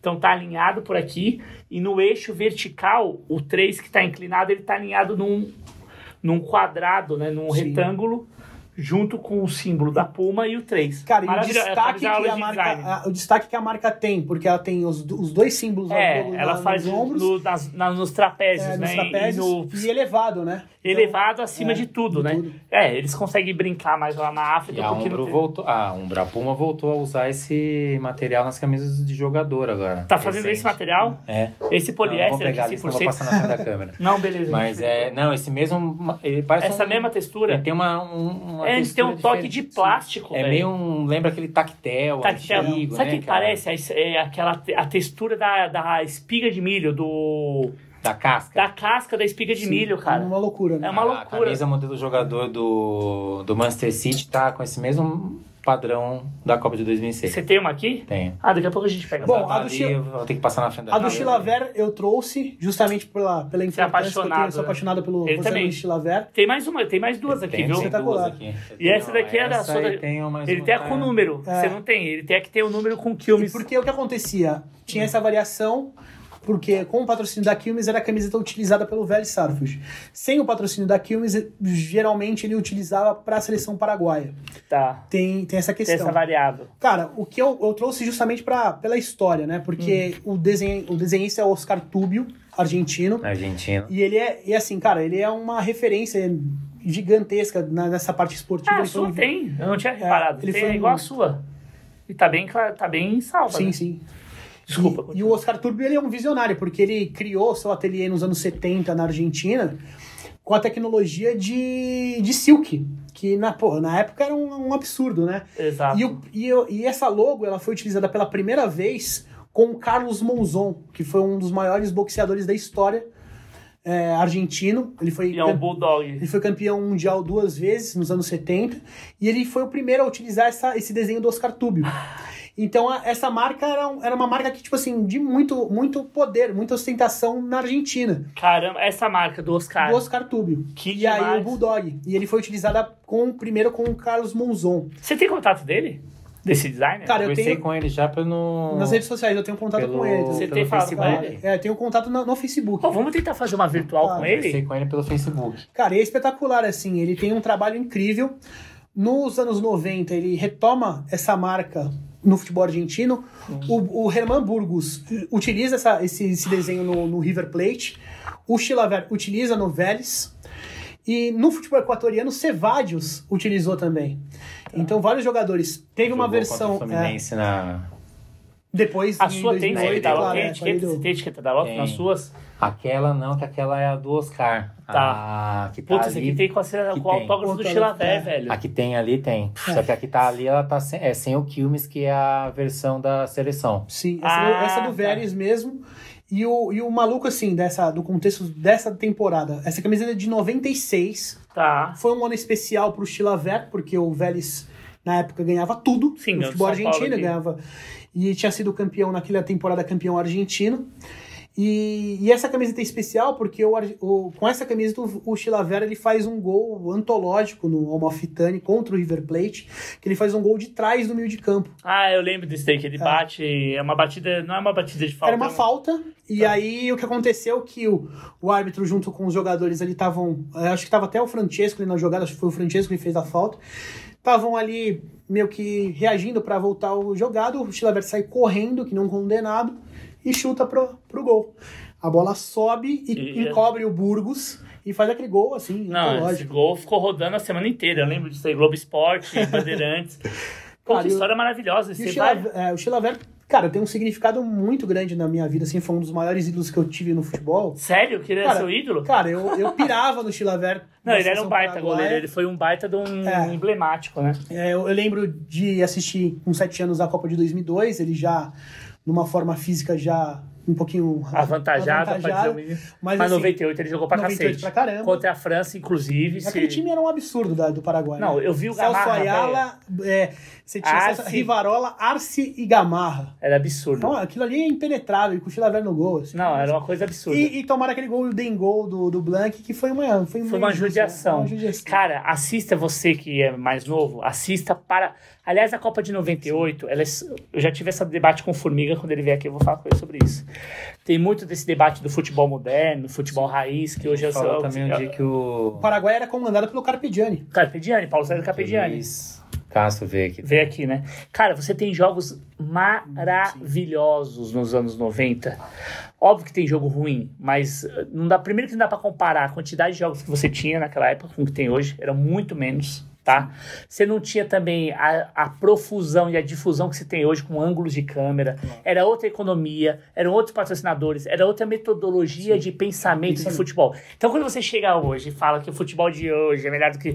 Cara, é até São uma covardia, tempos, né? porque são outros tempos, com outro tipo de te- tecnologia, com outro tipo de mental. Sim. Tem muita gente que veio do mercado corporativo, muita gente que veio do- da- das instituições acadêmicas, que hoje tem o debate do academicismo, com as terminologias, o pedrinhamento do futebol. Então, assim, vamos devagar com o andor. E não podemos tirar o contexto, mas se você pega a Copa de 98, É incrível, né? Cara, a Copa de 98 é uma baita Copa. Brasil e Holanda é um jogaço, jogaraço. Brasil e Dinamarca é um jogaraço. Aí você pega esse Argentina e Holanda, jogaraço. É. Então, assim, esse jogo. Argentina e Inglaterra nas Arge- oitavas. Argentina e cara. Inglaterra é um jogaraço com o golaço do Michael Owen. É. Esse jogo que a gente comentou aqui, é, Paraguai e França, é um jogaraço. Então, assim, assista e forme você a sua opinião. Para você não ficar seguindo o que os outros falam. Entendeu? Você pode gostar do futebol de hoje, a gente gosta também. Mas, cara, tinha jogos maravilhosos. Esses jogos são incríveis. Claro. E até falando sobre o Chilaver, Hum. depois do Hoje eu Vélez, tô meio ácido, É. né? Perdão. depois do Vélez, ele, ele recebe uma proposta, na época, surreal para ir pra Europa, para jogar no Racing de Estrasburgo. Putz. Na ocasião, na época acho que era 8 milhões, não, não, não eram negociados jogadores com, por 8 milhões de, de euros, assim, É. dólares na época. Ele vai pro Racing de Estrasburgo para brigar para não cair de divisão. E o Chilaver consegue ser campeão da Copa da França com o Racing de Estrasburgo. Não, é verdade. é E aí né? depois ele volta pra América do Sul pra jogar em 2003 no Penharol. E aí entra também essa parte É de admiração pelo Chilaver. Você chegou a conhecer ou não? Cara, eu, eu conheci ele em Assunção, num jogo Libertar e Penharol, mas eu não tive a oportunidade de conversar com ele. E assim, cara, Que demais. foi um negócio assim, muito legal, porque é, é o lance da, de você ter admiração, porque você era, assim, no meu caso, eu era pequeno, então... Bem pequeno. inclusive. Assistindo, então, pô, é um cara que eu considero o ídolo. assim. Cara, ele foi muito icônico. Foi ele foi um baita icônico. jogador. Ele foi um Muito. baita jogador mesmo, assim, e catava pra Ele caramba, foi não é? diversas vezes é, considerado o melhor jogador do, do goleiro do mundo, no caso, né? É. Pela Federação Internacional de Estatísticas. Então, assim, é um cara icônico pro futebol sul-americano, foi um dos maiores goleiros da história, né? Sem dúvida, sem É. dúvidas. Tanto que se fala dele até hoje. Ele, Guita, Ele foi é, Zete. o Iguita, principalmente o Iguita e o O- Chilaver, eles são, cara, um, é, uns decanos, né? Justamente por essa questão que a gente vê hoje do futebol moderno. Sim. Então, principalmente o Iguita por sair jogando, ser um líbero, mas o Chilaver ele foi assim um, um goleiro, cara, praticamente incrível assim nessa questão de bater falta, de bater pênalti. Depois o Rogério, claro, se inspirou muito nessa nessa nessa pegada deles. E é incrível, né? Porque eles fazem parte da história. Não, sem dúvida. sem Aquela dúvida. Colômbia do Maturana, o espetacular, Iguita fazia o papel do, de, do 11 primeiro de linha. De linha, né? Que aí a mentalidade dele, aproveitando, óbvio, da, Qualidade com os da pés que era qualidade dos absurda. pés e da irreverência até, tipo, de, de querer jogar. E ele começou jogando na linha. E de ser truta dos mano. Você pega, por exemplo, a final do Mundial de Clubes de 89, Hum. que é Atlético Nacional em Milan. Cara, o, tem, tem lances do Iguita indo pro meio de campo em Tóquio, de- driblando o Gullit e o Van Basten, cara. Sério? Sério. Pesquisa no pega aí YouTube. a- Você já viu isso aí? Isso é uma Não, eu já vi umas doideiras dele, Mas, assim, assim, os no compilados. final- final Mas de Mundial É, de que ele, clubes. jogar, ele era o 11 primeiro É. de jogador de linha. Não, pra e ele era muito habilidoso. jogar um jogador a mais. E aquele time da, da Colômbia Ah, também. é um absurdo. Puta, cara. Asprila. É, Leonel Alvarez. Valderrama. Valderrama. Era absurdo. Bom, você trouxe aqui, meu Deus. Realmente, primeiro agradecer, né? Como a gente sempre faz. Que papo, né? Que conversa, que enciclopédiazinha, não? Enciclopédia zona. Que camisas, Que que, ca- que, tudo. 2 horas e 22, você quebrou o recorde, parabéns. Parabéns, quebramos um recorde aqui. Mas assim, você vê que passou voando Sim. e ainda não acabou, obviamente. Então, você já sabe o que fazer. Temos cupom Resenha Mágica, se você chegou até aqui, lembrando, né? 10%. Perfeito? 10%. 10% no Resenha Mágica. Toca a sinetinha, compartilha com pelo menos cinco grupinhos de WhatsApp aí, comenta quem que você quer ver aqui, do que, que você quer que a gente fale, uma sessão especial e tal. E não esqueça, pelo amor de Deus, de se inscrever e deixar seu like. Like. Né? Isso aí. Like. Likes, deem likes. Like. Muitos likes, likes. Falem, o programa tá uma merda. É, Ah, o Glauco é chato, É, o Vilela não fala o Glauco fala pra caramba hoje. Hoje você falou, hoje eu gostei. Mas também, né? Me defendam aí, pelo amor de Deus. Defendam. Seguinte, Falem quem vocês querem ver, que camisas vocês querem ver. meu Deus do céu, que honra estrepitosa de todos os tempos. A gente tá tendo acesso à história do futebol mundial. Nada mais, nada menos do que Rei Pelé, microperfurado, um ícone dos anos 70 e 80. Conte-nos tudo, não esconda-nos nada. Essa camisa tá foda. Bom, Essa aqui, pô, essa Cara. aqui é do, do mais. Hã? Ó, vou até falar, quem tá assistindo, Puta que. dá um pause, vai no banheiro, vai fazer o lanche, pipoca, e aí volta. Porque essa daqui agora vai ter história. Não, isso aqui vai ter Vai história. ter história. Cara do céu, Cara. olha essa camisa. E olha o estado que ela tá. cara, Meu, esse- da meio. Puta, da Champions. da Champions. E com pet ainda. Da tô- American Eu não tô tão Revolution. surpreso porque eu já vi, porque... É, ela chegou mais cedo.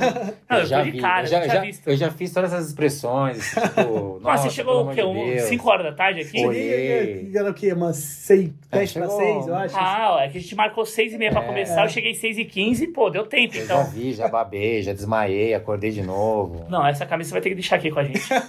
Deixa aqui. Conta aí é- Não, segura. desculpa. Bom, é- Meu Deus. Faltou a luvinha aqui, É. vou segurar. É, não, a gente vai. A partir da semana que vem, Bom, luvas. é uma camiseta icônica, né, da, da história do futebol, principalmente do Pelé. Hum. É uma camiseta da temporada de 1976, do New York Cosmos.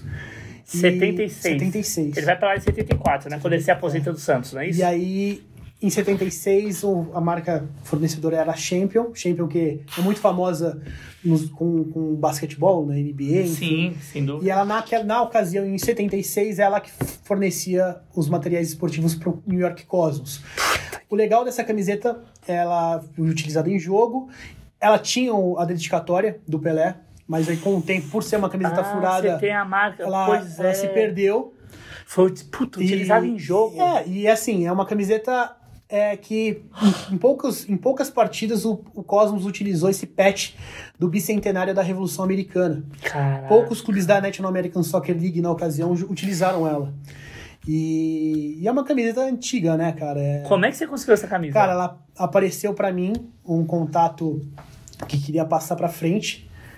E, pariu. e aí Ah, tá chegou intacta. dessa, dessa forma. E aí eu acabei adquirindo. Quanto tempo faz que você tá com ela? Cara, eu, eu, eu consegui adquirir ela esse ano. Esse ano. Esse ano? Esse ano. Quanto você pagou por essa camisa? Cara, eu, eu não, Prefere não gosto falar? de falar, mas assim, foi um, um valor, cara, que é. Eu acho assim, pelo, pelo que representa, é uma camiseta que não tem, não tem Não, valor. não tem né, valor. Não, assim, pelo Estado, pela cara, pelo conservação. Estado. Eu tenho um, é o que eu te falei, eu tenho um, um, um pensamento de, de, de valor pra Tá. comprar a camisa, mas claro que essa foi uma camiseta que, Ó, então, mas pra assim, mim, se não assim, precisa é falar. uma exceção, né? Se não precisa falar, mas Não, assim. o bom é que a gente tem dois rins, né? exa- Ah, não, os dois estão aqui, mas assim, foi uma camisa que eu vou te falar. É uma camisa que, que Mais de vale 10 muito. mil? Não, não, não foi. Não foi. Você jura por juro Deus? Por Deus? Juro por Deus. Você tá maluco. Juro por Deus.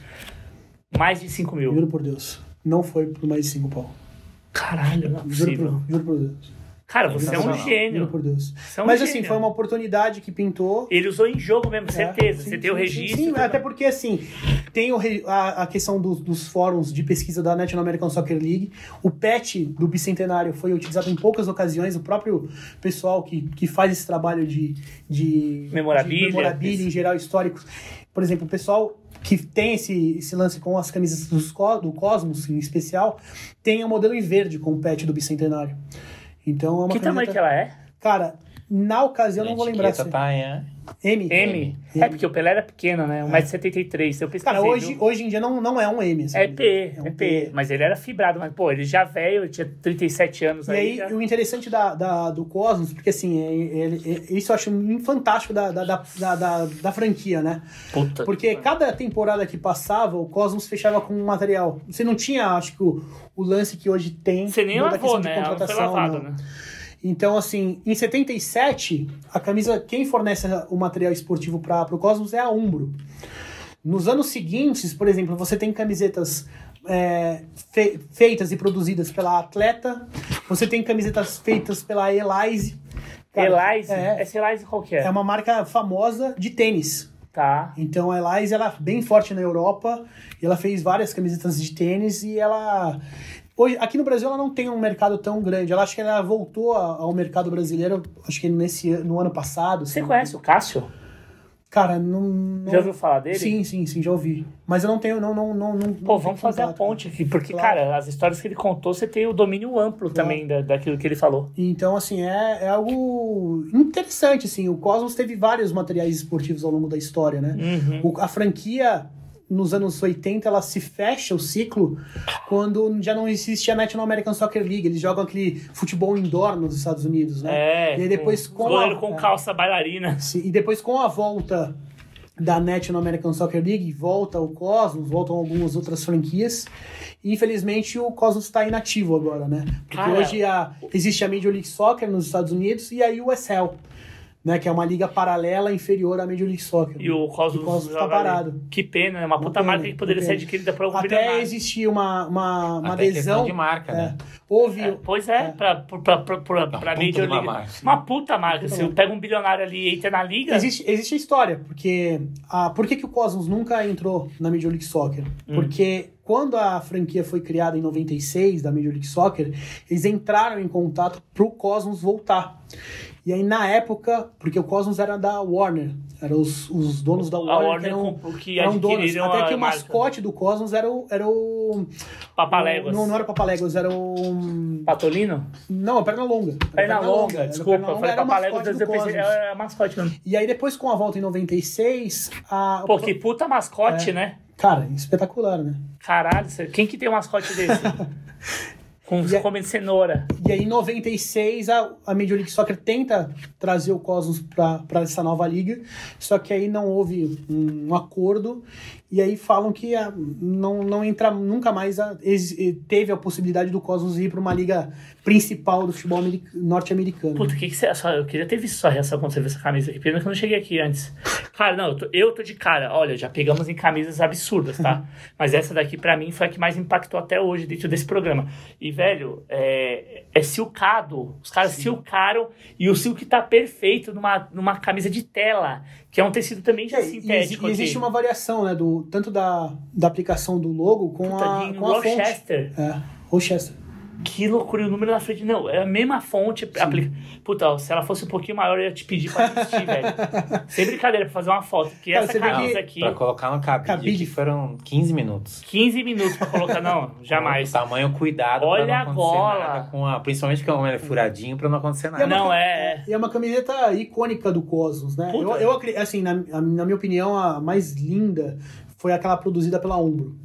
Tá. Né? Mas essa é, é legal porque é o, Eu nunca o auge visto. do Pelé no, no- no- na franquia. Na né? franquia americana. Então você pega até mesmo as citações e homenagens ao Pelé nesse período, é essa camiseta, né? Da- Cara, ela tá.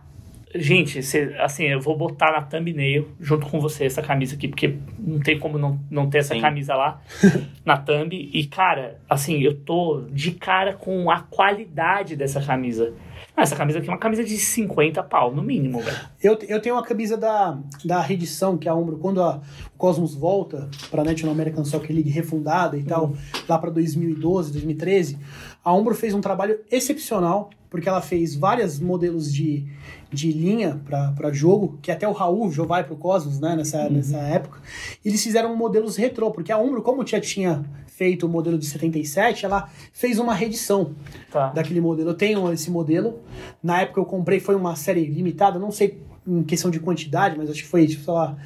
é, eu acabei comprando na época, chegou no Brasil pela Umbro e foi comercializada.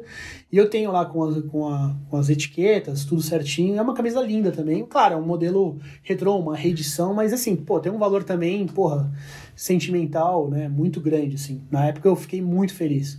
E depois, claro, su- surgiu essa oportunidade de ter essa camiseta em- nas mãos, né? Eu tenho uma reedição da atleta aí. Pô, tem que é uma fantástica também. Que, é- que é espetacular, assim, o trabalho que deve ser citado pela atleta, Hum. porque a atleta, ela, ela sempre teve um maquinário dela, desde a, das produções dos anos 60, 70, 80, e é legal o trabalho que ela fez depois de fazer com o mesmo maquinário as camisas para ex-jogadores, para dar de presente, enfim, ter esse, esse lance, e depois agora, recentemente, comercializar essas camisetas. Sim. Porque a atleta tá vendendo no site dela, por exemplo, as camisas reedições da, tanto da, do Cosmos, como do Botafogo, do Santos, do São Paulo. E como é que tá essa volta da atleta? Porque, pô, a... Todo um cuidado, ó. É, é espetacular, essa, cara, Uma espetacular. etiqueta Então. em homenagem ao Pelé. que loucura. Se eu não me engano, esse é o modelo da despedida do Pelé Ó. com o Cosmos. Porque Caramba, o último jogo é bordado, Cosmos e Santos, né? 1x0 gol do Pelé. É verdade, ele joga meio tempo por um time Pelo, meio pelo Cosmos, faz o outro. gol pelo Cosmos e depois no segundo tempo ele joga pelo Pelo Santos. Santos. E faz pelo Se eu não Santos me também. engano, é dessa época. Não, não- Eu acho que é isso é, mesmo. porque tem os três, as três estrelas dos três títulos do Cosmos Ah, pela tá. National American Soccer League. Cara, que demais. É, esse, esse relacionamento foi feito quando? E também, claro, da, da marca, Ah, né? Da agora. marca atleta, De porque agora. eram as De três estrelas. Ó, É, o- é isso que deve ser citado também. As três estrelas que a atleta utiliza até hoje, em- acho que, claro, uma honra para a marca, porque ela esteve presente nas três Copas do Mundo do Brasil, de 58, de 62 e de 70. Lembrando que 70 o Brasil joga com dois modelos diferentes de camisa na Copa. Ele joga com um modelo produzido na Inglaterra pela Umbro, que era a fonte arredondada, e a fonte assim na, na Copa de 70. Na é a Copa de mesmo, 70. mesma fonte de Mesma numeração. estrutura que era uma, uma fonte mais college e tal. É. Olha isso aqui, a etiqueta. Ó. A atleta fabricou os uniformes da seleção brasileira entre 50 e 77. É. Porra, 27 anos. Fecha com a, com a Adidas em 78, né? O Isso. ciclo O ciclo da da, Adidas. da né? atleta, né? No caso. E, e participou da conquista com muito orgulho de três Copas do Mundo: 58, 62 e 70. Tá. Fundada em 35, no bairro do Belenzinho, onde eu moro. Pô, ela tá lá ainda.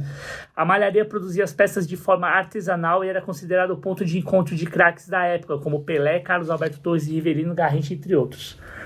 Além da seleção brasileira, a atleta também vestiu os principais clubes em atividades no país e até clubes estrangeiros e outras seleções. Slogan: Não existe esporte sem atleta. Sensacional. Como que tá essa reconstrução da atleta? Você Então, tem pesquisado a isso? atleta tem. Deixa eu deixar tem... separado aqui, né? Pra não... É engraçado porque assim, a atleta Obrigado, tem Bruno. hoje um mercado dessas camisetas das reedições, Tá. tem um a, a fabricação das camisetas que foi utilizada, por exemplo, com igual pelo São Bento de Sorocaba. Nesse ano eles jogaram com a Atleta. marca Atleta. Que no ano passado também, se eu não estou enganado. Tem um Uma modelo. nova atleta. É, uma nova atleta. Tem esse modelo de futebol, materiais É, eles estão assim, fazendo casuais. futebol. aham. E, e existe, cara, que isso pra mim é o mais fascinante, existe a marca Atleta no Japão. No Japão.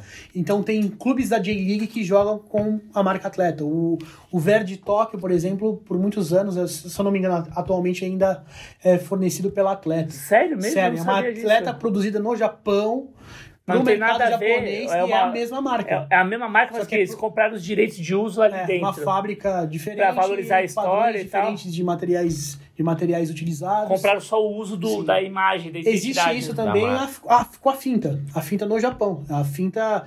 Existem modelos casuais hoje da finta no Japão. E até modelos que têm alusões de camisas dos anos 90. Que, Que são loucura. comercializados no Japão. assim. Que antes era Mizuno, né? De. No começo era só Sim, Mizuno, Mizuno. era tudo Mizuno. Bastante Mizuno. Mizuno que, tem, também, Mizuno que né? tem uma história interessantíssima no futebol brasileiro com a portuguesa. Sim. A, a portuguesa tem, em 1989, a camiseta mais cara do futebol brasileiro de para venda. Na ocasião, tem até uma matéria incrível, especial da Placar, que eles falaram, faziam assim, como você conseguia comprar a camisa do time da primeira divisão do futebol brasileiro. E aí existiam as situações, por exemplo, São Paulo, você tinha que ir lá no Morumbi, conversar com o pessoal, dar uma entrada num valor e depois num dia seguinte, sei lá, num- na semana você voltar para retornar para comprar aquela camisa da Adidas. Que loucura. Por exemplo, era sob encomenda, É, por então. encomenda. Existia a possibilidade de venda direta com ex-jogadores, com os jogadores na época. Tá. O caso da Mizuno. A Mizuno produzia no Japão e Tá. trazia para a portuguesa, no Canindé. E, e fala isso na matéria da Placar. Quem ficou encarregado para comercializar, só existiam as camisas utilizadas em jogo. E aí, quem ficava encarregado? O grupo se uniu e falou: ó, um jogador vai vender essas camisas pro torcedor. Se quiser, entre em contato com um jogador. Quem vai ser? Era o Valdir Pérez. Na época, o Valdir Pérez estava na portuguesa, era segundo goleiro, Cara, E aí já no final da carreira. ficou encarregado. É, então o. Dinamite tava lá também. Tava né? dinamite na, na, na época, tava o Jorginho, que depois foi técnico da Cantinflas, Barcelusa. né? Cantinflas. Ele tá hoje como técnico do Juventus. Da, Isso. da. Esse ano ele foi técnico do Juventus. É, ele continua. É, e aí você ia lá, na portuguesa, você cons- comprava diretamente com, com o Valdir Pérez, por intermédio de Valdir Pérez ou com pessoas relacionadas ao clube. Ou com Então, Valdir Pérez. Na época, né? É o mercado negro de, de de camisa Na de época custava praticamente. Na ocasião, pô, o Brasil, na época do, da inflação do Sarney, Putz, era tipo de cinco tarde salários. Na época, se eu não me engano, era tipo cinco salários mínimos. pra Você Cinco- comprar a camisa da Mizuno. da portuguesa. Eu da tenho essa Mizuno. camiseta da portuguesa de 89. Você tem? Cara, ela é espetacular, tem silk nela, tipo assim, de- uma camisa de 89. Então, assim, é uma camiseta Não, tecnológica. tecnologia assim, parece que é dos anos 2000 a camiseta. Sério? Uma E doideira. você não trouxe aqui, né? Não trouxe. Porque Fica você pro- é esperto.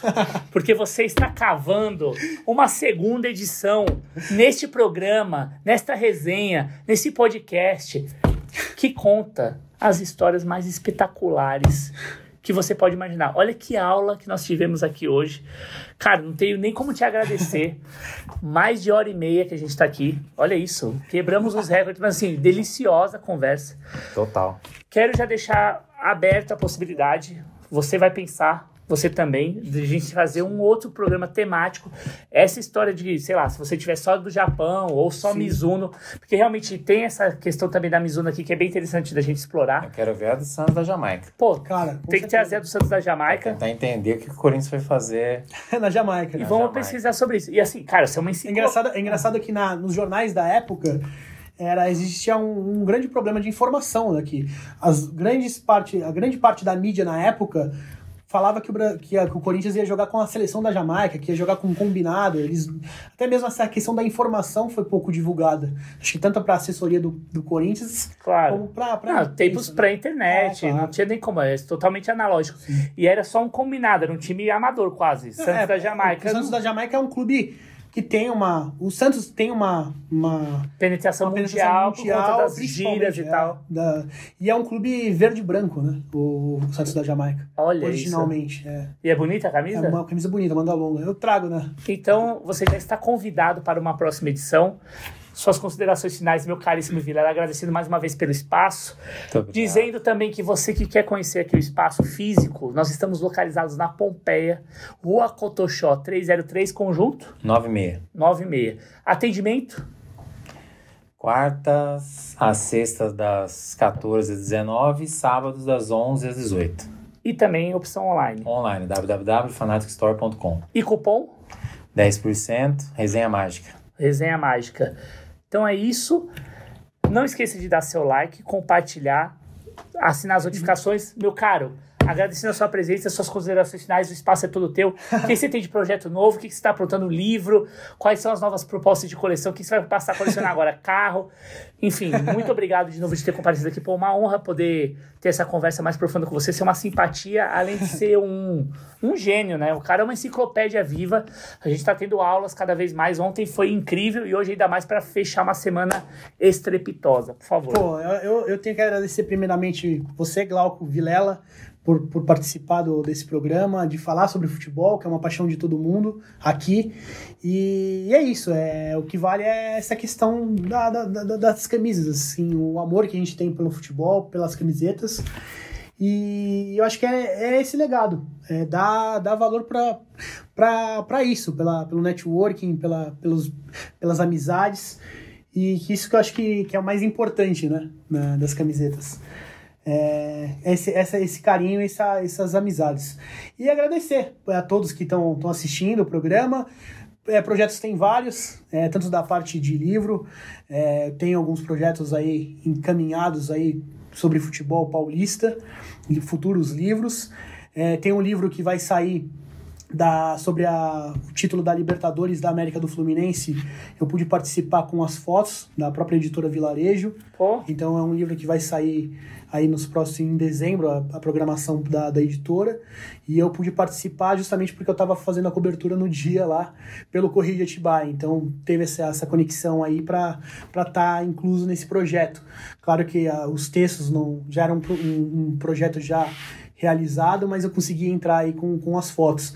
Mas vai, vai vir muita coisa legal aí de livro, tanto da parte do futebol alternativo daqui de São Paulo e futuramente, se Deus quiser, dessa parte gráfica aí. Vamos ver. que aula. Quem quiser te contatar, tá no Instagram qualquer? Instagram Mário underline C underline Gonçalves sem ser cedilha. Tá bom, É vai ter assim, aqui na descrição. E o e-mail? E-mail Mário CG colecionador arroba hotmail.com. Que gênio, tem que fazer um site, hein? Boa. E o cara pode ter contato com você pra ver questões de. Você, você negocia também, né? Parte Cara, da sua produção ou não? Eu, eu não vendo camisa. Você não vende. Cara, eu, eu nunca vendi camiseta. Eu sempre colecionei, adquiri. ou você troca É, já ou tive você a- compra. É, é a questão, é, muito desse lance da conexão de, de trocar. Então, existe essa possibilidade também de ter algumas camisetas na, na coleção que são camisetas para troca. Então, existe muito essa possibilidade. Quando eu tô num estádio, num jogo, eu levo, troco com, com, com roupeiro, com, com um diretor de clube, enfim. Ou até mesmo com colecionadores, né? Com Vilela, enfim, no- nos encontros aí, ele conhece bastante aí dessa questão de, de troca, né? De camiseta. Sensacional. Então é isso, rapaziada. Esse foi seu Resenha Mágica, seu podcast sobre a conservação da memória do futebol mundial. Até o próximo episódio. Bate do Mago Piacere. Tchau. Tchau. Tchau. Cara, sensacional. Obrigado, Pô, viu? Imagina, Uma honra, cara, parabéns. Imagina. Sensacional. Obrigado pela generosidade. Cara, e assim, de- de todas verdade, essas assim, histórias. É. Cara, sempre que precisar, que pu-